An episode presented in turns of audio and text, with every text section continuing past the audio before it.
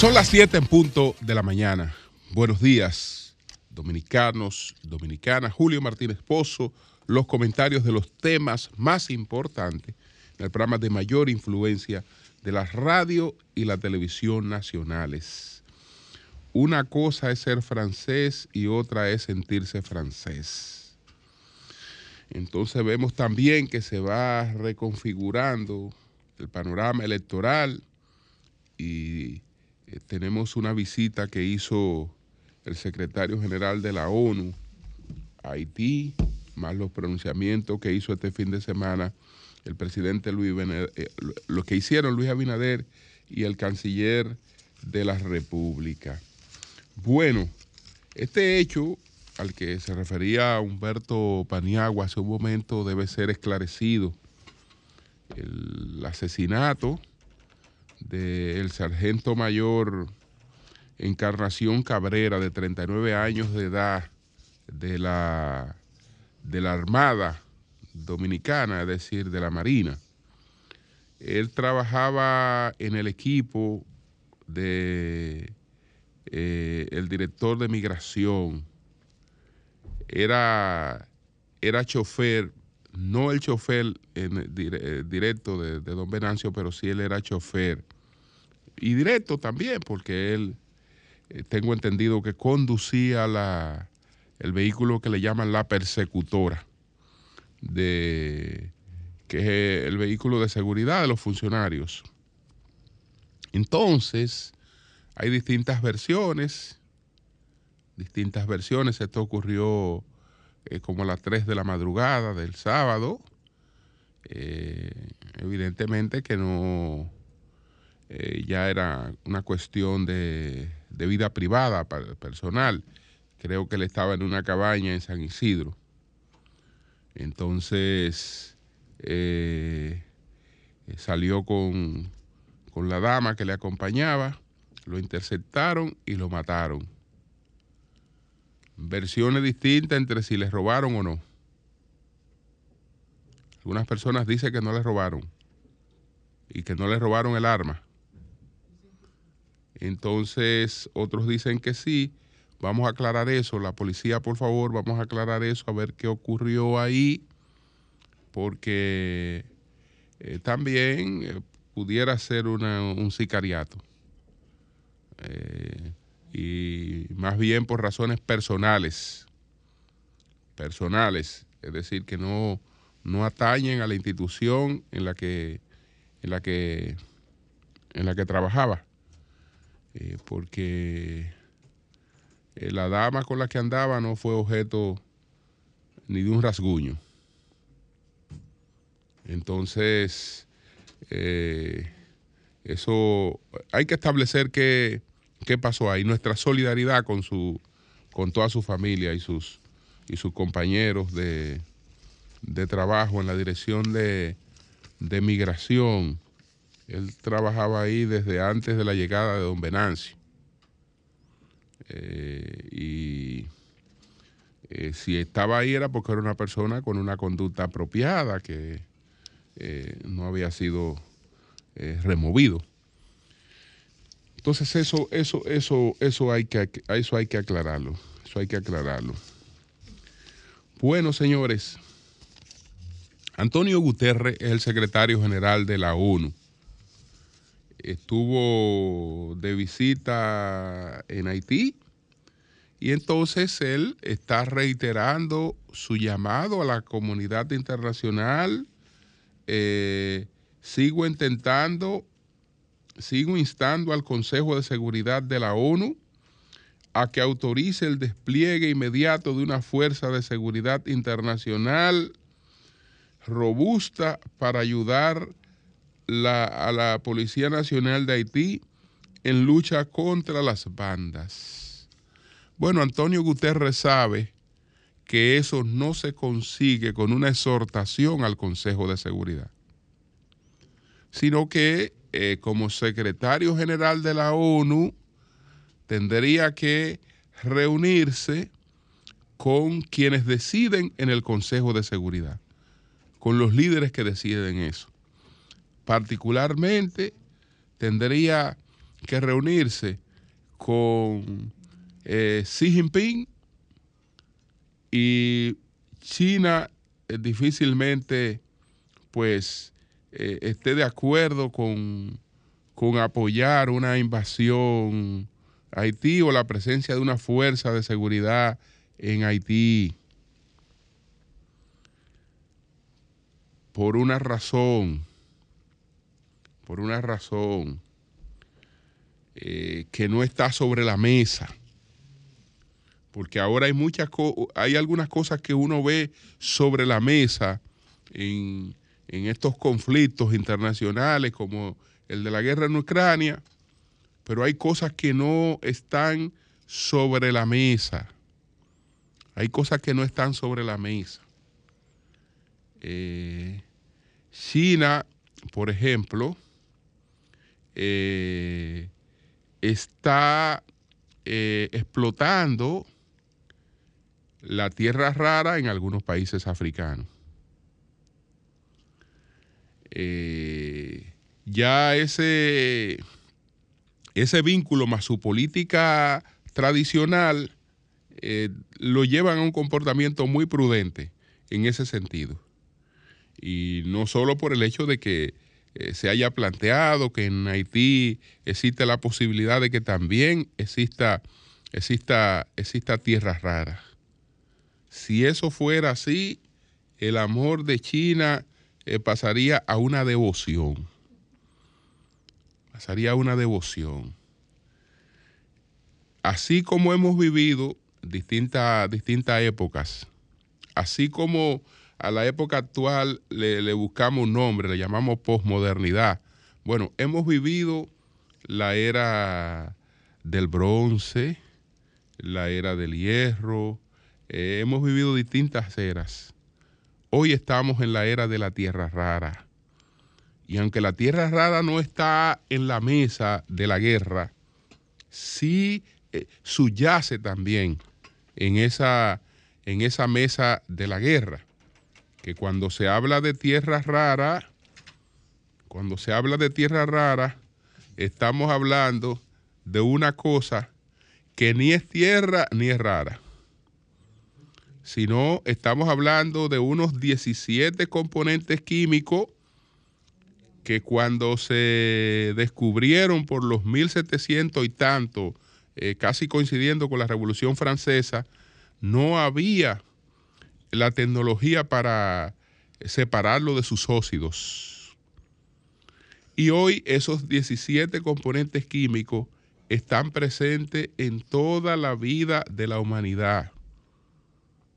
Cuando se habla de eso, se está hablando de algo que hoy no es una exageración, está por encima del petróleo en cuanto a su valor estratégico. Entonces, eh, es difícil. Eso es una exhortación. Lo que quería decirle que eso es una exhortación porque ustedes saben que el Consejo de la ONU eh, tiene que tener un voto unánime porque cualquier objeción de los países que tienen capacidad de veto te tumba una, una, una decisión. Entonces, en este sentido, si él quiere eso, él tiene que tratar de conseguirlo con China eh, que difícilmente lo consiga.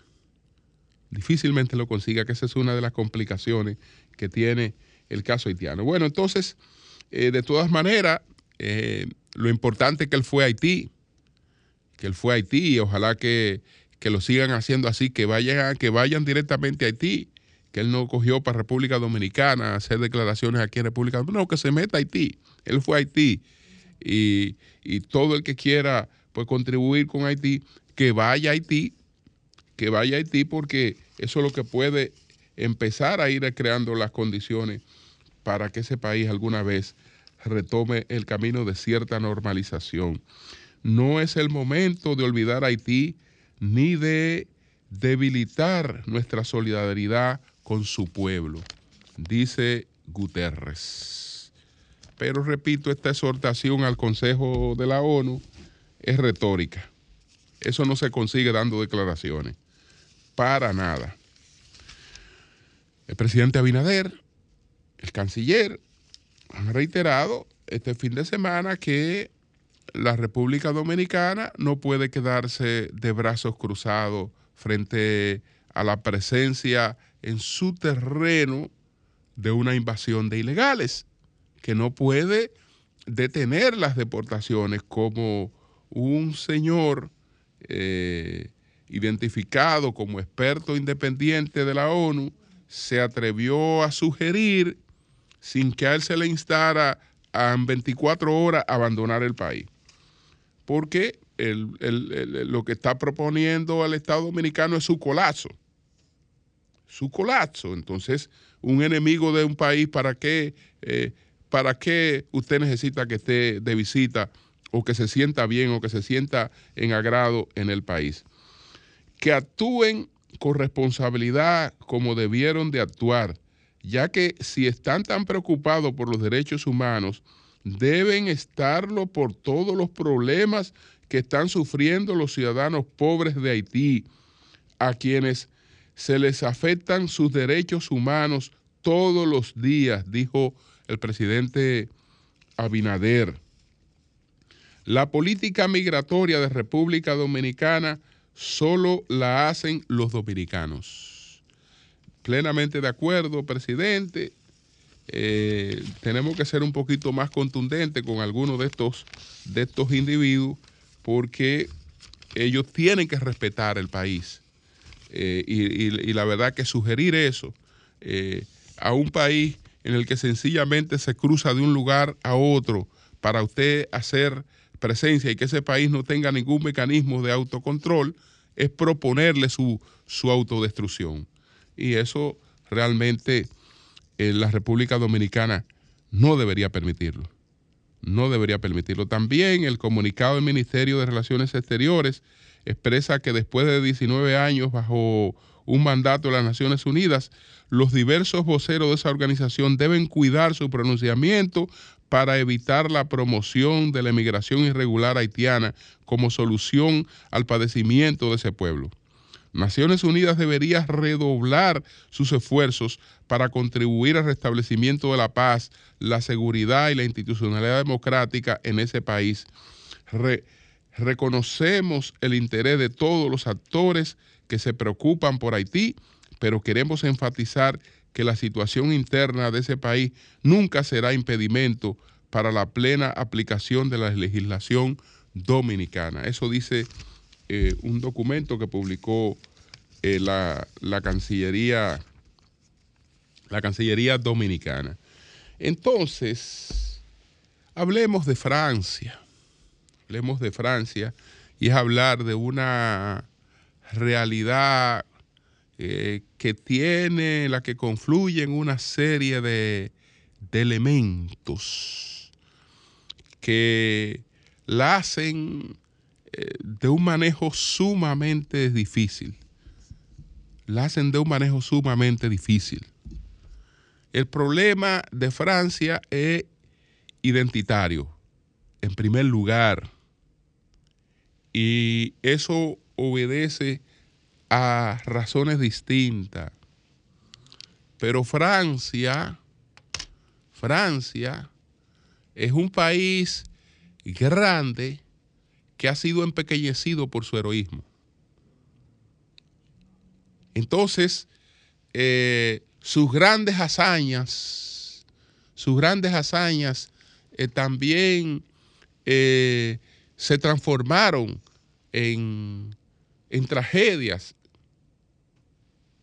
Está la, la referencia, una de las referencias más importantes de de la llegada de la ilustración es la Revolución Francesa. Es uno de los acontecimientos, no, no el acontecimiento, pero sí uno de los acontecimientos que eh, marca el salto de la, de la Edad Media a la Edad Moderna, es la, la Revolución Francesa. Sin embargo, esa revolución que eh, cambia el carácter del manejo de lo público, porque antes nos reíamos, eran las figuras regias, eh, los reyes, cuyo mandato eh, se, entendía que emanaba de Dios, los que eh, tenían toda la potestad de, de juzgar, de dirigir, porque tenían un mandato divino para eso. Con la Revolución Francesa, ese mandato lo pasamos a la razón. Ese mandato lo pasamos a la justicia. Y ya es la racionalidad de los hombres la que va a tratar de administrar las sociedades. Y después viene eh, eh, el trabajo de los llamados contractualistas que eh, definen el, Estado liberal, definen el Estado, el Estado, el Estado moderno, organizado sobre la razón, sobre la justicia. Bueno, eso es una influencia fundamental de la Revolución Francesa. Pero esa revolución eh, devino en, el guillotamiento, en la guillotina, de, en un caos, en un caos total, en un caos total. Bueno, parecido a la, a, la revolución haitiana, un caos total devino después. Entonces, eh, la figura, eh, la figura que, que pudo haber suplido ese desastre se convierte en una de las figuras más grandes del mundo. Y fue tan grande que empequeñeció a Francia eh, porque puso su grandeza por encima de todo y terminó empequeñeciendo a Francia, que fue Napoleón. Empequeñeciendo y humillando a Francia. Pero, eh, y eso ha pasado con, con sus altares patrióticos. No hay un solo santo, no hay un solo santo. Bueno, digamos que el caso de Charles de Gaulle. No hay un solo santo del altar patriótico francés que al mismo tiempo no sea un gran héroe y un villano. Como el, mariscal Philippe Pétain. El héroe de la Gran Guerra, la Primera Guerra Mundial. El héroe de Verdún. Pero el héroe de Verdún después, en la Segunda Guerra Mundial, se convirtió en el villano de la República de, Vichy. Entonces, no, no hay todo lo que ha sido grande, todo lo que ha sido grande, todo lo que es motivo de orgullo, de veneración, eh, ha tenido esas dos connotaciones que se han reflejado mucho en esa en esa falta de identidad. Ahora, esto tiene otros agravantes. Esto tiene otros agravantes. Fukuyama, Francis Fukuyama, tiene una obra que se titula Identidad. Identidad. Esa, ahí él trata la demanda de dignidad y la política de resentimientos. Él escribió a partir de los acontecimientos de la llamada primavera árabe, pero él alerta que en los acontecimientos que vamos a presenciar y que nos tocará analizar, ya no solo podemos ir con el rasero del economicismo, es decir, vamos a ver cuál es la situación económica y social de las personas, sino que hay otros elementos que hoy eh, están presentes en, estos, en estos acontecimientos. Y él habla, él habla de, tres cosas básicamente, eh, de tres elementos que entiende que, tienen que tomarse en cuenta. Él habla de el timos. El timos. ¿Qué es el timos? Él lo define como la parte del alma, la parte del alma que, anhela el reconocimiento de la dignidad. Es decir, en cada persona hay una parte de lo que podemos definir como su alma o como su ser o como lo que fuere, que eh, reclama un respeto de dignidad. Y entonces él habla también de la isotimia. La isotimia, él la define como la exigencia del ser humano de ser respetado en igualdad de condiciones. Luego habla de la megalotimia, pero yo me voy a quedar con los dos, con los dos, con los dos primeros, que él recorre una serie de, acontecimientos y demuestra cómo en cada uno de ellos están, están presentes. Hubo un documental muy famoso que se hizo en Francia en el año 2015, donde se llega a un salón eh, donde hay personas de distintos orígenes. Y el documental se inicia con esa pregunta. Levanten la mano lo que, lo que son franceses. Y casi todo el salón levantó la mano. Después vino otra pregunta. Levanten la mano lo que se siente en francés. Y pocos levantaron la mano. Porque en Francia una cosa es ser francés y otra cosa es sentirse francés. ¿Qué complica este país?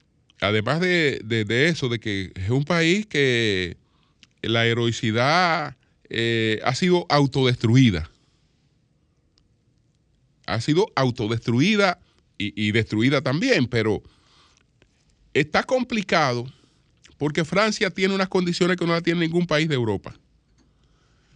Francia, ustedes saben eh, cuál es el, país con la mayor población de descendencia africana fuera de África. Francia. De descendencia directa, porque no, estoy hablando de, orígenes, porque si vamos a hablar de orígenes, vamos a hablar de Brasil, de una serie de cosas. No, no, no, yo no estoy hablando de, que hace 80 mil años, no, estamos hablando de, de un efecto directo un efecto directo. Francia, Francia tiene estas características. Francia tiene la mayor población de origen africano, tiene la mayor población musulmana y tiene la mayor población judía. Entonces, eh, tiene también un colapso del estado del bienestar, porque antes era más fácil entender que tú eras francés. Era más fácil tú ser francés porque eso se correspondía con un estatus, se correspondía con un nivel de vida. Pero eh, ser francés hoy en los, en los ser francés en, estas eh, eh, digamos, en estos huacales, en estos pequeños edificios públicos, donde vive la mayor parte de la gente en condiciones realmente muy próximas al hacinamiento, eso no se entiende mucho. Eso no se entiende mucho porque tú eres, tú eres, tú eres, tú eres parte de un país desarrollado, pero vive en condiciones próximas a, a la de la África subsahariana o a lo de cualquier país en vía de desarrollo. Entonces, eso, eso, eso, eso, eso no se entiende, eso no se entiende, no se entiende tanto y se complica mucho. Por eso, ese acontecimiento que estamos presenciando ahora se ha hecho común en Francia. Se ha hecho común eh, revueltas de varias semanas, las revueltas están caracterizadas por lo mismo. Esta vez el pretexto, el pretexto no, el, hecho que lo, porque no fue un pretexto, es decir, hubo una muerte de un jovencito de 17 años. Ese jovencito no debería estar muerto porque el, asunto de ese jovencito fue que ese jovencito eh, estaba manejando sin licencia, no se detuvo y le dispararon. No se detuvo y le dispararon bueno, esto prendió a Francia por varias semanas, pero es lo que ha ocurrido. Eso fue lo que ocurrió, eh, por ejemplo, en el 1983 ocurrió, ocurrió eso. Eso ocurrió en el 1990. Eso ocurrió en el 2005. Los del 2005, ustedes recuerdan cuando la policía fue a un, a un edificio que le había reportado que habían unos jóvenes ahí en actividades de delincuencia de distinta naturaleza. Unos jóvenes se, se escondieron en las instalaciones de un transformador ahí eléctrica, se electrocutaron dos. Y eso fue lo que desató todos los acontecimientos del, 2005. Pero lo propio se repitió en el 2016, en el 2020. Recuerda lo de, la cuestión esta de, de los chalecos amarillos, etcétera. Pero, ¿qué características tienen? No son protestas sencillamente frente al hecho que ocurrió. Son atentados, atentados contra todo lo que es una representación pública y contra lo que realmente beneficia a la gente. Porque la élite no se, no, se no se transporta en los autobuses. No se perjudica directamente de ir a quemar las escuelas públicas. Señores, ustedes saben lo que es ir a quemar los cuarteles de los bomberos, irle, irle, irle, irle a agredir a los bomberos. Ir a agredir a los bomberos, a los cuarteles de bomberos. ¿Bajo qué pretexto? Afectar los hospitales. Es decir, es cualquier cosa que sea una representación pública contra la que se, contra la que se, se atenta.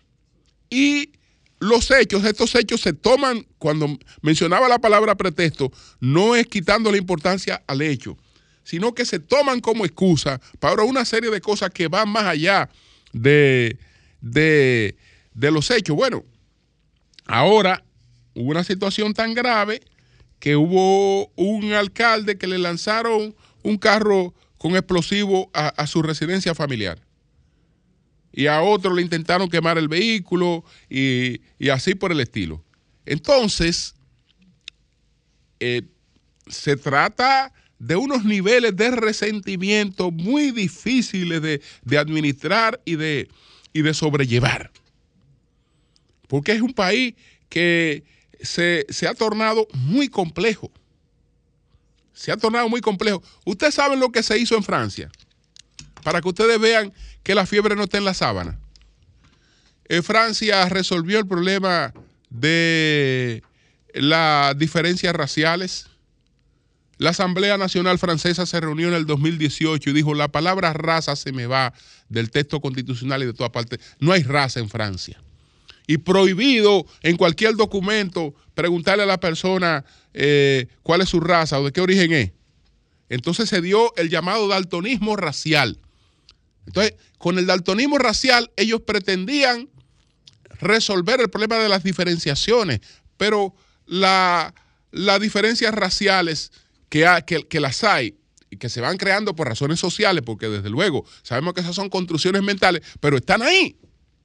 Y no se borran sencillamente con, con, con eliminar expresiones, porque son situaciones de hecho. Entonces, a pesar del daltonismo racial, a pesar del daltonismo racial, todas las diferenciaciones raciales están ahí intactas eh, pues creando una situación prácticamente de ingobernabilidad de, un país europeo. Una situación de ingobernabilidad, de muy, de muy difícil manejo que ellos tendrán que, dedicarse a, reconstruirla porque no, no es fácil. Y entonces los políticos, lamentablemente, para merecer la atención tienen que irse a los extremos un político moderado en Francia que esté llamando eh, a hacer desaparecer esas cosas y a tratar de unirse en función del el interés general, nadie le pone caso. Nadie le pone caso. Entonces usted ve que las preferencias se dividen en los radicalismos. Y eso realmente complica también complica las cosas. Entonces, es una situación difícil esta situación que vive Francia. Bueno, señores, finalmente las inscripciones en los partidos políticos ya van redefiniendo, ya van aclarando algunas cosas. Van aclarando algunas cosas. Y van demostrando también que todos esos amarres que hizo el PRM, entendiendo que en la política eh, dos más uno son tres, Eh, pues no necesariamente. No necesariamente. Es decir, que lo de Iván Silva en la romana es una señal de que a ellos no le va a salir todo eh, a pedir de boca. Y que evidentemente muchos de esos acuerdos que hicieron y muchos de esos compromisos que hicieron eh, en lo local van a tener dificultades. Hasta ahora parece que una aislada, pero no es aislada. Hay una situación difícil, esto lo adelanto, con varios lugares donde el PRM se, reservó la senaduría. Ese no va a ser el único senador del PRM que eh, va a tener esa, esa actuación. Y lo de las alcaldías, prepárense. La alcaldía, prepárense. Donde quiera que eh, usted le trajo, le negoció con un PLDista o con un fuercita a un PRMista para tratar, para, imponérselo en, su distrito municipal, que usted fue y, y, lo buscó, lo conquistó para imponérselo al suyo. Prepárese a ver si eso, si eso va a salir en todas partes plano. Ustedes verán ahí algunos acontecimientos. Pero bueno, ¿qué cosas se han redefinido? Eh, lo de Santiago los Caballeros, después que Ulises vino, vino por aquí, quedó definido. Lo de Ulises Rodríguez en Santiago los Caballeros, ese es el alcalde del PRM, el candidato a la alcaldía del PRM.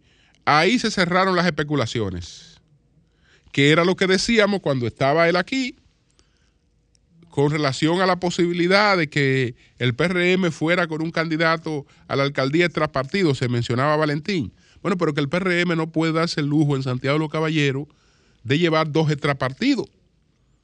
Porque lleva a Eduardo, entonces no puede llevar otro extrapartido.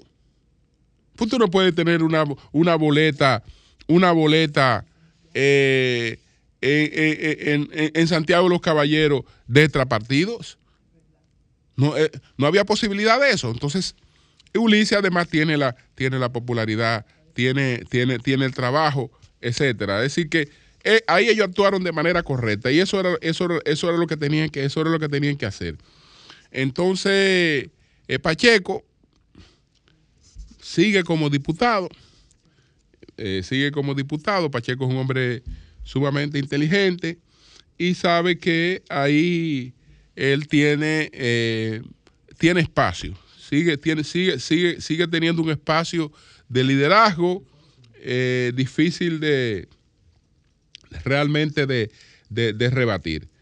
Entonces, eso, eso, eso, eso yo creo que es correcto por parte de, Alfredo Pacheco. Eh, se, inscribieron algunos candidatos ya en todos los partidos políticos, más o menos definiendo la cosa. Eh, hay quienes se preguntan, y algún medio hoy dice que, que se ha afectado la democracia interna. Señores, no se ha afectado ninguna democracia interna. No se ha afectado ninguna democracia interna. Esto de las primarias era una cosa que no era parte del el ejercicio democrático. Los candidatos se escogían en asamblea, no en primarias. La primaria no es verdad que afecta a la democracia. ¿Por qué? Porque una de las cosas que tiene la democracia es lo caro que es aspirar. Entonces, poner a un candidato a gastar en una campaña dos veces Dos veces, porque para usted ganar una candidatura, usted tiene que fajarse a gastar unos cuartos en unas primarias. Y después, si ganó las primarias, entonces tiene que buscar para ganar las elecciones. Eso es, eso es poner a la gente a gastar dos veces. Si los partidos pueden disponer de mecanismos distintos para escoger su candidatura, yo, yo creo que eso no afecta a la democracia. Entonces, ahora todos han apelado, bueno, vamos a hacer encuestas, vamos a hacer una serie de cuestiones y nadie se ha opuesto a eso. Y en definitiva, ellos son los más interesados en ganar. Ellos no, ellos no, ellos no están interesados en imponer a nadie que vaya a perder. Por lo tanto, ellos van a buscar eh, sus opciones más competitivas en, cada, en cada lugar. Eso, es, eh, eso yo no creo que afecte, que afecte para nada la democracia. Todavía no estamos claros de el tema de las alianzas, eh, todavía no estamos claros de algunos pasos, de alguna fuga que se seguirán dando en el escenario, pero no creo tampoco que sean cosas que muevan mucho las agujas. Cambio y fuera.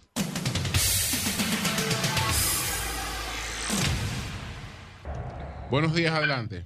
Buenos días, Julio. Buenos días, país. Neida Guzmán, Santo Domingo Norte. Adelante. Sí, Julio. Ceneida funciona mejor que la inteligencia artificial. bueno, mi amor. Adelante. Si tú lo dices, que tú eres más inteligente. la inteligencia artificial, Ceneida, para entrar aquí. Es que tú entras también porque tú eres más inteligente que todos los periodistas, porque nada más busca beneficio Ah, pues sí, para... estás conectada a la inteligencia. Mira, Julio, queremos decirle al pueblo dominicano, pero también a, al ministro de Obra Pública, que en el liceo de Punta de Villamella los moradores están cansados de pedir el puente. El puente que está ahí, la escuela básica, ahí mismo, que los niños no pueden cruzar, porque cuando hay ese río que está creciente, Julio, se ven afectados. Y en otro orden, queremos decirle que estamos apoyando al presidente de la República Dominicana, eh, Luis Abinader, con ese discurso que él estuvo haciendo en contra de los organismos internacionales para que atienda más Haití y no se lo deje solo a la República Dominicana. Gracias, gracias. Buenos días. Buenos días. Buenos días. Julio, a ti y al equipo el sol de, de la mañana, José García Guardián del Norte. Julio, eh, quiero nuevamente, y escúchame por la mucha insistencia, de hacerle el llamado al encargado de operaciones de la CAS, que son unos 15 metros que nos, que nos está apretando a más de 20 familias. Eso con dos o tres Mira, Ya nosotros le reportamos eso a ellos. Repítelo, por favor. Eh, eso es la peatonal uno del sector de Yagüita de los Jardines del Norte con respaldo Borinquen. Si él hace esa obra, se la está haciendo a familia humilde y necesitada, porque hay una señora que para sacarla cuando van a darle terapia, tenemos que ir por un callejón, soltar la silla de ruedas y después cargarla a ella por el mal estado en que se encuentra este pedazo de calle. Así que gracias y buenos días. Bien. Buenos días, adelante. Buenos días, Julio, y ese destacado equipo de comunicadores. Adelante. Sí, gracias. Es un mensaje para el Intran. Por el amor de Dios, ¿qué es lo que vamos a hacer con estos motoristas que no respetan el semáforo? Señores, esto, este es el único país que uno no puede cruzar un semáforo en verde con toda confianza porque uno no sabe en qué momento se vaya un motorista. Es, eh, esa, ustedes tienen que venir a la Luperón con Guarocuya. No hay un motorista que respete un semáforo por el mundo. Esto es un llamado al Intran. A ver, que se ponga la mano dura con estos motoristas porque le van a buscar mucha desgracia a la gente. Bien. Muchas gracias. Buenos días. Buen día. Buenos días, buenos días. Eh, Víctor Gómez Casanova me hizo una pregunta a temprana hora de la mañana de hoy con relación a Cristian Encarnación, alcalde. Entonces, yo ahora fue que analicé la entrevista y yo no le contesté ahorita, pero ahora sí, dama, le voy a decir que la lengua es el castigo del cuerpo a veces. Con eso concluyo ahí. Buenos días, adelante. Buenos días. Buenos días, Julio. Habla Ángel Zapata desde el municipio Santo Domingo Este. Julio, nosotros sabemos el deseo, la voluntad y la intención que siempre ha tenido el presidente Abinader con las clases más vulnerables de este país. Pero le voy a decir lo siguiente al señor presidente Abinader. Antes que usted finalice su mandato, por favor, eh, hágale un aumento salarial significativo a los pensionados de Hacienda, ya que usted, señor presidente, no lo ha hecho en el tiempo que tiene gobernando. Así que no se le olvide en hacerlo antes de finalizar su gestión. Muchas gracias, señor presidente. Bien, buenos días, adelante. Buenos días, don Julio. Adelante. Doña Consuelo, la regidora histórica del distrito. Hola, mi amor. Pedro Eury, José Lalú al equipo. Don Julio, como todos los días, tomándome un cafecito y oyendo su comentario que nunca tienen desperdicio. Gracias, hermano. Don Julio, el próximo viernes se inscribió quien ha de ser el próximo senador de la provincia de Independencia, Kennedy Vargas. ¿Por qué partido? Por el PRM, el líder del sur los días de su amigo nos están contados porque Kennedy Vargas tiene una labor social desde hace más de 20 años y no ha soltado en banda a los PRMistas. Le sigo escuchando, hermano. Bueno, pues gracias, gracias. Buenos días, adelante. Buenos días. Sí. Tiene esposo. Julio, ayer el Partido de Liberación Dominicana aquí juramentó a Jaco Alberti como candidato a síndico. Jaco Alberti. Sí, y estamos seguros que vas a ganar. Muy bien. Y una actividad... Muy buen candidato. Excelente, una actividad de una manera apoteótica con Abel Martínez. La sociedad está esperando por el Partido de Liberación Dominicana, que no quepa la menor duda de eso. Ok, ok, pues gracias, gracias. Buenos días, adelante. Buenos días. Buenos días. Sí. Sí, buenos días. Sí. Julio, el equipo, muy buen día. Este pueblo no se equivoca con un refrán que dice que más vale andar con un ladrón y no con un hablador. Mejor el PLD y no este grupo de hablador y mentiroso que tenemos, que han destruido todas las instituciones del Estado. Muchísimas gracias. Bueno, buenos días, adelante. Buenos días. Buen día, Julio, ¿qué tal? Adelante. Rafael Rosario, el vocero de las bases moradas aquí en Santo Domingo Norte, Julio.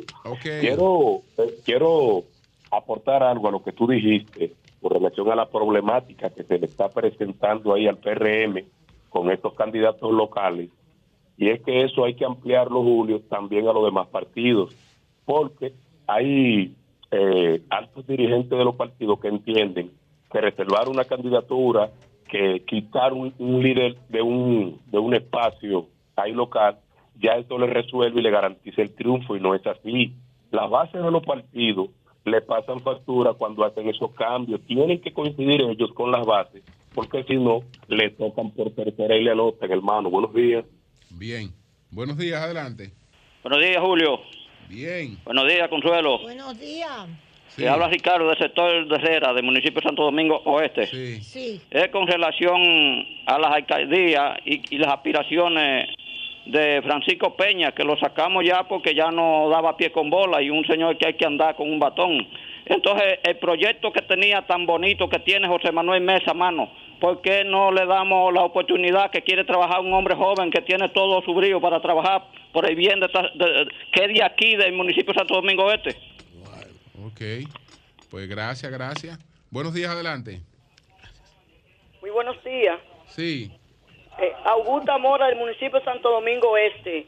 Doña Consuelo, muchos saludos. Hacía mucho que no me comunicaba con ustedes. Adelante. Augusta Mora, de aquí. Óigame, como Jonathan Liriano va ahí a hablar bien de Manuel Jiménez, que venga aquí, mire, Doña Consuelo, aquí hacen tres años que tenemos una calle que no pasan los vehículos, sepultada de agua, como 10 viviendas que no hay paso, la gente no sale. y Manuel Jiménez, nosotros hemos ido, la Junta de Vecinos, hemos ido. ¿Pero a dónde? Dime, por favor, Augusta. calle del Este, la calle, del Este. llegando a la Charle, está sepultada hace mucho, y lo he llamado por todas partes doña Consuelo. ya lo estoy anotando para llamar al mismo Jonathan. sí, para que Jonathan, Jonathan sabe quién soy yo, Augusta Mora, que vengan porque eso es de su competencia y un llamado a nuestro presidente. Ya lo, anoté también. pues gracias. Está trabajando. Gracias, Augusta. Buenos días, adelante. Buen día, Julio. Sí, de este lado. Adelante. Julio, tú, has jugado domino, ¿verdad? Tú sabes que cuando tú, te, cuando tú te quedas con la ficha ajena, que no son tuyas, tú pierdes y pierdes muchos puntos. Eso es lo que está pasando al PRM. Ese problema que ellos tienen, te está buscando el alcalde para ponerlo a pirar por encima de la gente que tienen 40 años dentro del partido, se va a causar muchísimos problemas a ellos. Y si eso estuviera haciendo un efecto bueno, hoy tuviera un 80%, sin embargo, tiene un 47% y bajando. Bien, bien, buenos días. Buenos días. Buenos días. Buenos días, adelante. Muy buen día. Adelante. Buen día. Adelante. Consuelo. Eh. Buen día, Consuelo. Hola, hola. Mi estimada, según estoy informándome, el monorail que se está construyendo va a reducir hasta 20 minutos los recorridos de los usuarios. Pues sí, yo voy a poder aprovechar ese tiempecito, Consuelo. Que no podrá, es que no entendí, Julio. Bueno. Que no podrá, ¿qué es? ¿El monorriel? Bueno, no, no entendí no se entendió bien. Son no las se 7, entendió, mi amor. Son las 7.49 minutos. Buenos días, doña Consuelo, adelante. Sí, excúsanos, excúsame y excúsanos, porque fue que no se entendió la última parte de lo que dijiste del monorriel. Ok, si no te pongo toda la atención. Bien, señores, yo voy a comenzar explicando solamente lo siguiente, porque es lo que, y yo creo que ya Julio hizo un avance sobre esto de lo que está sucediendo en Francia, en Europa. Porque eh, Francia ha explotado. Pero Suiza, en Suiza hubo manifestaciones y presos también con este caso. En, en, Bruselas, Bélgica, hubo manifestaciones también con este caso. Y eso puede extenderse a otros países. ¿Por qué? Porque en el 2015 más o menos, recuérdense, que son de las cosas que yo misma no, recordaba, cuando la señora Merkel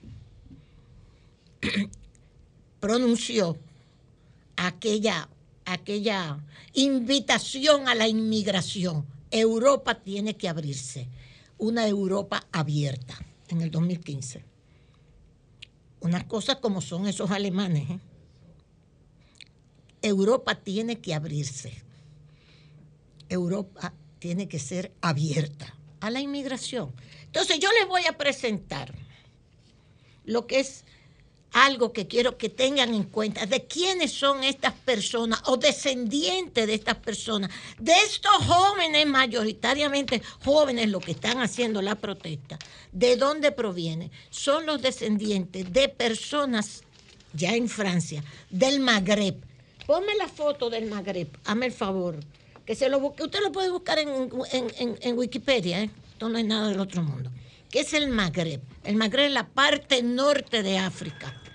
Esa parte norte de África, donde están fundamentalmente Argelia, Libia, Mauritania, parte de África Occidental, Marruecos, Túnez, esa parte, mire, que usted le está viendo ahí de otro color, es verde que está. Eso, más otras que se han ido añadiendo, es lo que se llama el Magreb. ¿Qué es el Magreb? En la voz árabe significa lugar por donde se pone el sol, porque es la parte, el poniente, occidente, el occidente de África, norte, sur, este, el oriente, occidente, para el otro lado, que nosotros lo sabemos también. Entonces, también conocido como el noroeste de África, él se conoce también como el Magreb árabe es una subregión del norte de África, que es efectivamente una parte occidental del mundo árabe y es predominantemente musulmana. Todas estas condiciones hacen que esa emigración que se dio del Magreb a Europa y fundamentalmente después de la guerra de Irak también Pónmelo en cuenta eso. ¿Ok? Después que las primaveras árabes, yo recuerdo a Julito Hassim decir, Hassim, ya usted sabe, árabe, en una ocasión decía, dejen a Gaddafi tranquilo, que Gaddafi lo que está manejando en Libia es una serie de tribus y ha logrado unificarla con todo y que sea un dictador. Pero el gobierno, entonces, con Hillary Clinton a la cabeza como secretaria de Estado, creó todas las condiciones de aquellas primaveras árabes que desbarataron, es cierto, a todos estos dictadores, Hussein, etcétera, la guerra de Irak, etcétera. Y aquellos pueblos se descompusieron, para decirlo de alguna manera. Y la única salida que tenían en su empobrecimiento y al salir de esas dictaduras, porque eran dictaduras, pero vivían Irak vivía mejor que lo que vive ahora. Libia vivía mejor con Gaddafi que lo que vive ahora. Entonces, para ponerle algunos casos, ¿hacia dónde cogió esa gente? Oh, para Europa. Para Europa, los barcos que están llegando. Apenas hace unos días se cayeron, pero eso no duelen porque son pobres. 700, más de 700 en un naufragio en Grecia.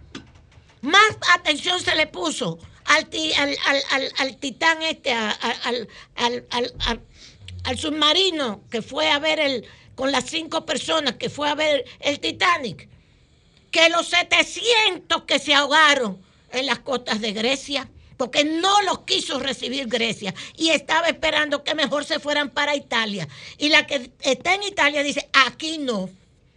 Entonces, todo esto es una situación que viene de lejos. Yo solamente quería señalarles de dónde viene, pero no es solamente eso, sino decirle, dice un articulista en el periódico El País, noche de cólera en Balieu. Balieu son los suburbios empobrecidos de París o de las ciudades francesas. No son disturbios, es una revuelta. Es una revuelta es una revuelta porque, dice este analista, lo que sucede es que en esos suburbios, ¿por qué queman la bandera francesa? ¿Por qué queman los municipios, los ayuntamientos? ¿Por qué atacan a los alcaldes? Porque las, los símbolos franceses son franceses, son franceses pero los símbolos franceses no les representan, porque viven en barrios, en suburbios empobrecidos, donde la policía los cacha a cada rato. Le pone, como tú bien decías, Julio, en interrogación, ¿usted es francés o usted de Mauritania? ¿De dónde es usted? ¿Argelino? Este muchachito es de ascendencia argelina. De ascendencia argelina para que, porque hubo gente que cree que es solamente una cuestión. Ponme el niño, que por fin logré la foto, yo no la había conseguido, la foto del jovencito.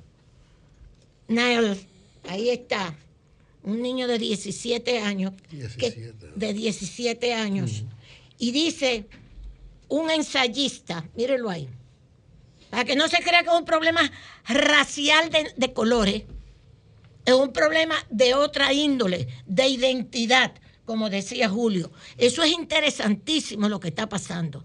Ellos no se sienten franceses. No se sienten franceses, se sienten rechazados por los franceses. Mire, y eso no es de ahora. Nosotros teníamos un compañero del Partido Comunista que trabajaba en París, era nuestro contacto en París. Y cuando la guerra de Argelia una señora en el metro le cayó a sombrillazo. Usted es argelino, usted es argelino, váyase de aquí de Francia. No, me voy a, no voy a decir su nombre, pero ese compañero tuvo que hasta mudarse de donde vivía cuando la guerra de liberación de Argelia. Esa señora, una señora francesa mayor, le cayó a sombrillazo diciéndole, usted es argelino, usted es argelino. Entonces, óiganme, solamente para que entiendan un poco más de lo que está sucediendo. Pienso que la violencia, este es un ensayista, Karim Busazón, que es una persona, un hijo de los suburbios, que consiguió estudiar en la prestigiosa Science Po, ensayista y consejero de gobiernos locales. Y dice, Busanzún, pienso que la violencia de estos jóvenes viene de un sentimiento de humillación lo que tú estabas diciendo, Julio. No tienen trabajo.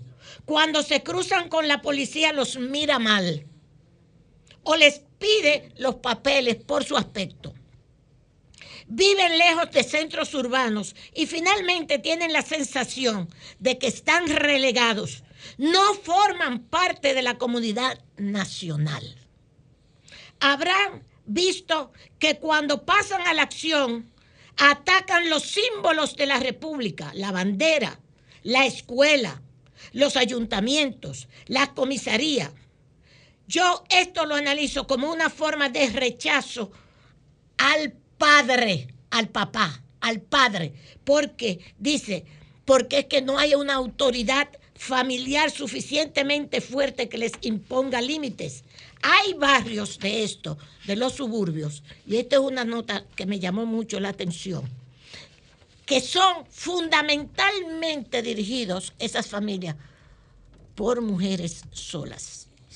Por eso es que este niño, quien aparece en la manifestación, ponme la foto de ella también, por favor, es la mamá de Nael y la abuela, la mamá y la abuela, llamando a la paz a que no había necesidad. Tú tienes la foto, eh, Jovita, que no había necesidad. No, una foto de la señora. Tú la tienes. Bueno, lo más rapidito que tú puedas, por favor. Eso es de los letreros que han salido, que se han, que se han colocado pidiendo justicia y diciendo, esa es la mamá de Nael. Es de Marruecos. Es de Marruecos. Y la abuela fueron a la manifestación pidiendo que por favor no hagan ese, bueno, esa, esa atrocidad que se ha hecho, a donde anoche murió un bombero de los bomberos. Fíjese por dónde va la cosa. Entonces, todo esto es muy interesante. Es muy interesante cómo se sienten despojados de sí mismos. ¿Qué? despojados de sí mismos, de su identidad. No tienen la identidad de donde vienen, pero tampoco se sienten parte de donde están. Y esa es la agresividad tan terrible que se ha presentado. En Europa puede eso seguir pasando. Y nos va a pasar a nosotros. No voy a decir por qué.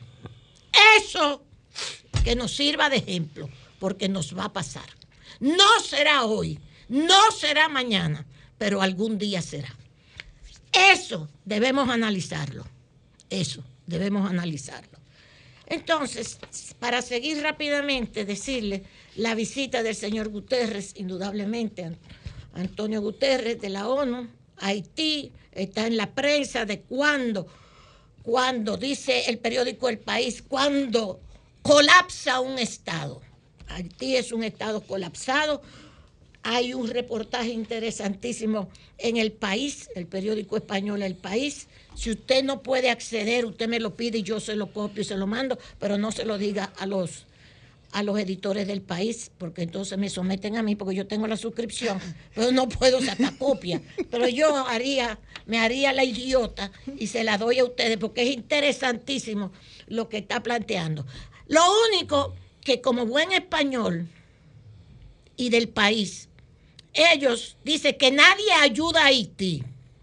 Ellos parece que no tienen los datos de República Dominicana, de las parturientas haitianas, de los niños en las escuelas, de las personas en los hospitales, de la desnacionalización de la mano de obra dominicana que hacen los empresarios dominicanos que han desnacionalizado para ellos ganar más porque a ellos no les interesa que sean haitianos, a ellos les interesa, como buenos capitalistas, que sean ilegales. Pudieran ser venezolanos, suizos, checos, a ellos no les importa, al empresariado capitalista lo que les interesa es la ilegalidad. Ahora tienen una mina ahí al lado que es Haití. Entonces vengan para acá. Y el que ha desnacionalizado la mano de obra dominicana es el empresariado dominicano y vamos a pagar todos justo por pecadores. De otra manera, usted puede leer lo del señor Guterres, pero también para finalizar, la señora Yellen va esta semana para China. Ustedes saben que la señora Janet Yellen es la secretaria del Tesoro. Va a tratar de limar asperezas, pero ellos tienen una serie de posiciones muy claras Usted puede, eso es interesantísimo, lo que está sucediendo con la economía de Estados Unidos y China. Biden no quiere seguir suministrándole determinadas chips, como se llama, semiconductores de alta gama a China. China le dice, pues no te apures que nosotros los vamos a fabricar, pero China todavía no está a esa altura. Entonces hay una necesidad de intercambio porque son muchas empresas, con eso fue que China creció, con ese modelo, muchas empresas norteamericanas que están en China, que necesitan la paz y no una nueva guerra fría. Pero parece ser que que las cosas se están complicando. Y sencillamente, para terminar, en Guatemala, después que se había hecho el conteo de los votos, nueve partidos dijeron que había fraude. Entonces el Tribunal Constitucional dijo, bueno, pues ahora hay que recontar, recontar los votos. No se puede decir quién es el ganador todavía. Y en Guatemala se está presentando esta situación, este impas, que puede ser muy peligroso. Pero hay que recontar los votos porque nueve partidos dijeron que ahí hubo fraude. Y un artículo que no se lo pueden perder. La verdadera amenaza de la inteligencia artificial. Hoy, New York Times, la verdadera amenaza de la inteligencia artificial no es la A, la IA, inteligencia artificial, no. Es otra que todavía no se ha creado, pero que viene, que es la inteligencia artificial general. Y si usted quiere saber lo que es eso, búsquelo en el New York Times. Ahora viene otra, otra versión de la inteligencia artificial, todavía más complicada, más adelantada, que se llama inteligencia artificial general. ¿Ok? Ok. Gracias, Julio. Cambio fuera.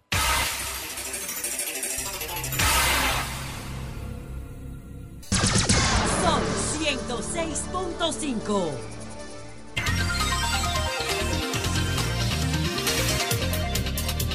Bien, señores, continuamos. Son las 8, 10 minutos. Marilena, adelante. Buen día, Julio. Muy buenos días a todos. Un fin de semana trágico. ¿Qué está pasando? Últimamente, cada lunes tenemos que hablar de una cantidad de muertos, cuando no es por accidentes de tránsito, por hechos de violencia. En este caso, estamos hablando de por lo menos, de las informaciones que tenemos, cinco muertes, dos feminicidios, tres mujeres que murieron de manos de pareja, expareja y padre, un padre que mató a su hija Qué de 15 cosa más rara esa, la de San Juan, ¿eh? Sí, sí, sí. En San Juan, un comerciante que mata a su hija de 15 años. Y se suicida. y, luego se suicidó. Entonces, estamos hablando de tres casos. ¿Qué está ocurriendo? Este caso de San Juan, el comerciante Manuel Emilio Reyes, le llamaban el gringo, en un vehículo, en su vehículo, estaba con la hija de 15 años. Le dispara a ella, luego se suicida. Las personas que estaban alrededor oyeron los disparos, fueron y el vehículo estaba cerrado, tuvieron que romper los vidrios y nada, encontraron los cadáveres. Y informaciones de gente que lo conocía, dice que tenía dos días bebiendo. Pero ¿qué, qué pasó? ¿Qué ocurrió? ¿Qué situación hubo entre ellos? ¿Qué información tenía esa niña de 15 años? ¿Qué provocó este asesinato y este suicidio? ¿Qué le haría el padre a esta niña? Gravísimo. También en Bávaro, eh, una víctima de feminicidio, Jessie Yomaira Jiménez, de 35 años, estrangulada en un hotel de Bávaro. En principio se había dicho que se había eh, lanzado, se había caído de una tercera o cuarta planta y finalmente se confirmó que había sido estrangulada. Acusado su pareja, que está detenida, Yasnel Baptiste Gerald, de 39 años. Esto ocurrió en Bávaro. Y otro caso en Villa Consuelo. La víctima de este feminicidio, Orquídea Ramírez, de 28 años. Dicen que su pareja, su expareja, Robert Amparo Bautista, fue al lugar de 33 años. Algunos dicen que le disparó, otros que fue con un puñal. Bueno, la mató y lo peor, dicen que estaba presente su hijita entre dos y tres años que tenía. Y fue a una banca de apuestas deportivas donde trabajaba esta señora, Orquídea Ramírez. Siguen los feminicidios, muy lamentable. Y hablando de mujer, ya con un enfoque positivo, Claribel Mena, la boxeadora que tal y como anunció Pedro, que logró logró la faja latina, campeona latina, Claribel Mena. La felicitamos y gracias a Franklin Núñez tenemos el video en pantalla de parte de esta lucha, de este combate del jueves pasado. Ahora Claribel se prepara para obtener el título de campeona mundial. Muy bien. Logró vencer a su contraria, una colombiana, para lograr la faja latina, ahora va rumbo a ser campeona mundial. Pero el viernes y en el fin de semana, Claribel no solamente se estaba recuperando de, ese esfuerzo y esa cantidad de adrenalina que, que, genera una actividad como esta, como el boxeo, sino estaba preocupada porque ha tenido que enfrentar deudas económicas. Ella agradece mucho a todo el equipo de Sol de la Mañana y dijo, tú oyes, Lea, que quiere venir aquí a mostrar la faja latina. Dice Lea que ya eso está coordinado. Ella quiere venir acá a mostrar su, faja latina. Agradece la compra de boletas de parte del equipo. Agradece muchísimo la contribución del ministro de Obras Públicas. Ahora, eh, y esto lo digo yo, el ayudar es espontáneo, eh, ni nosotros como medio, ni nadie puede obligar, imponer, o sea, no, uno sugiere. Entonces, ese día que ella vino a la entrevista, surgió, ay, el Banco de Reservas, creo que fue la luz que lo propuso. Uno entiende que si hay una política en esa institución financiera de no patrocinar nada que tenga que ver con lucha, con boxeo, uno lo entiende. Pero ustedes saben que en política hay un término bajadero que se usa mucho. A todos se le busca un bajadero y se resuelve.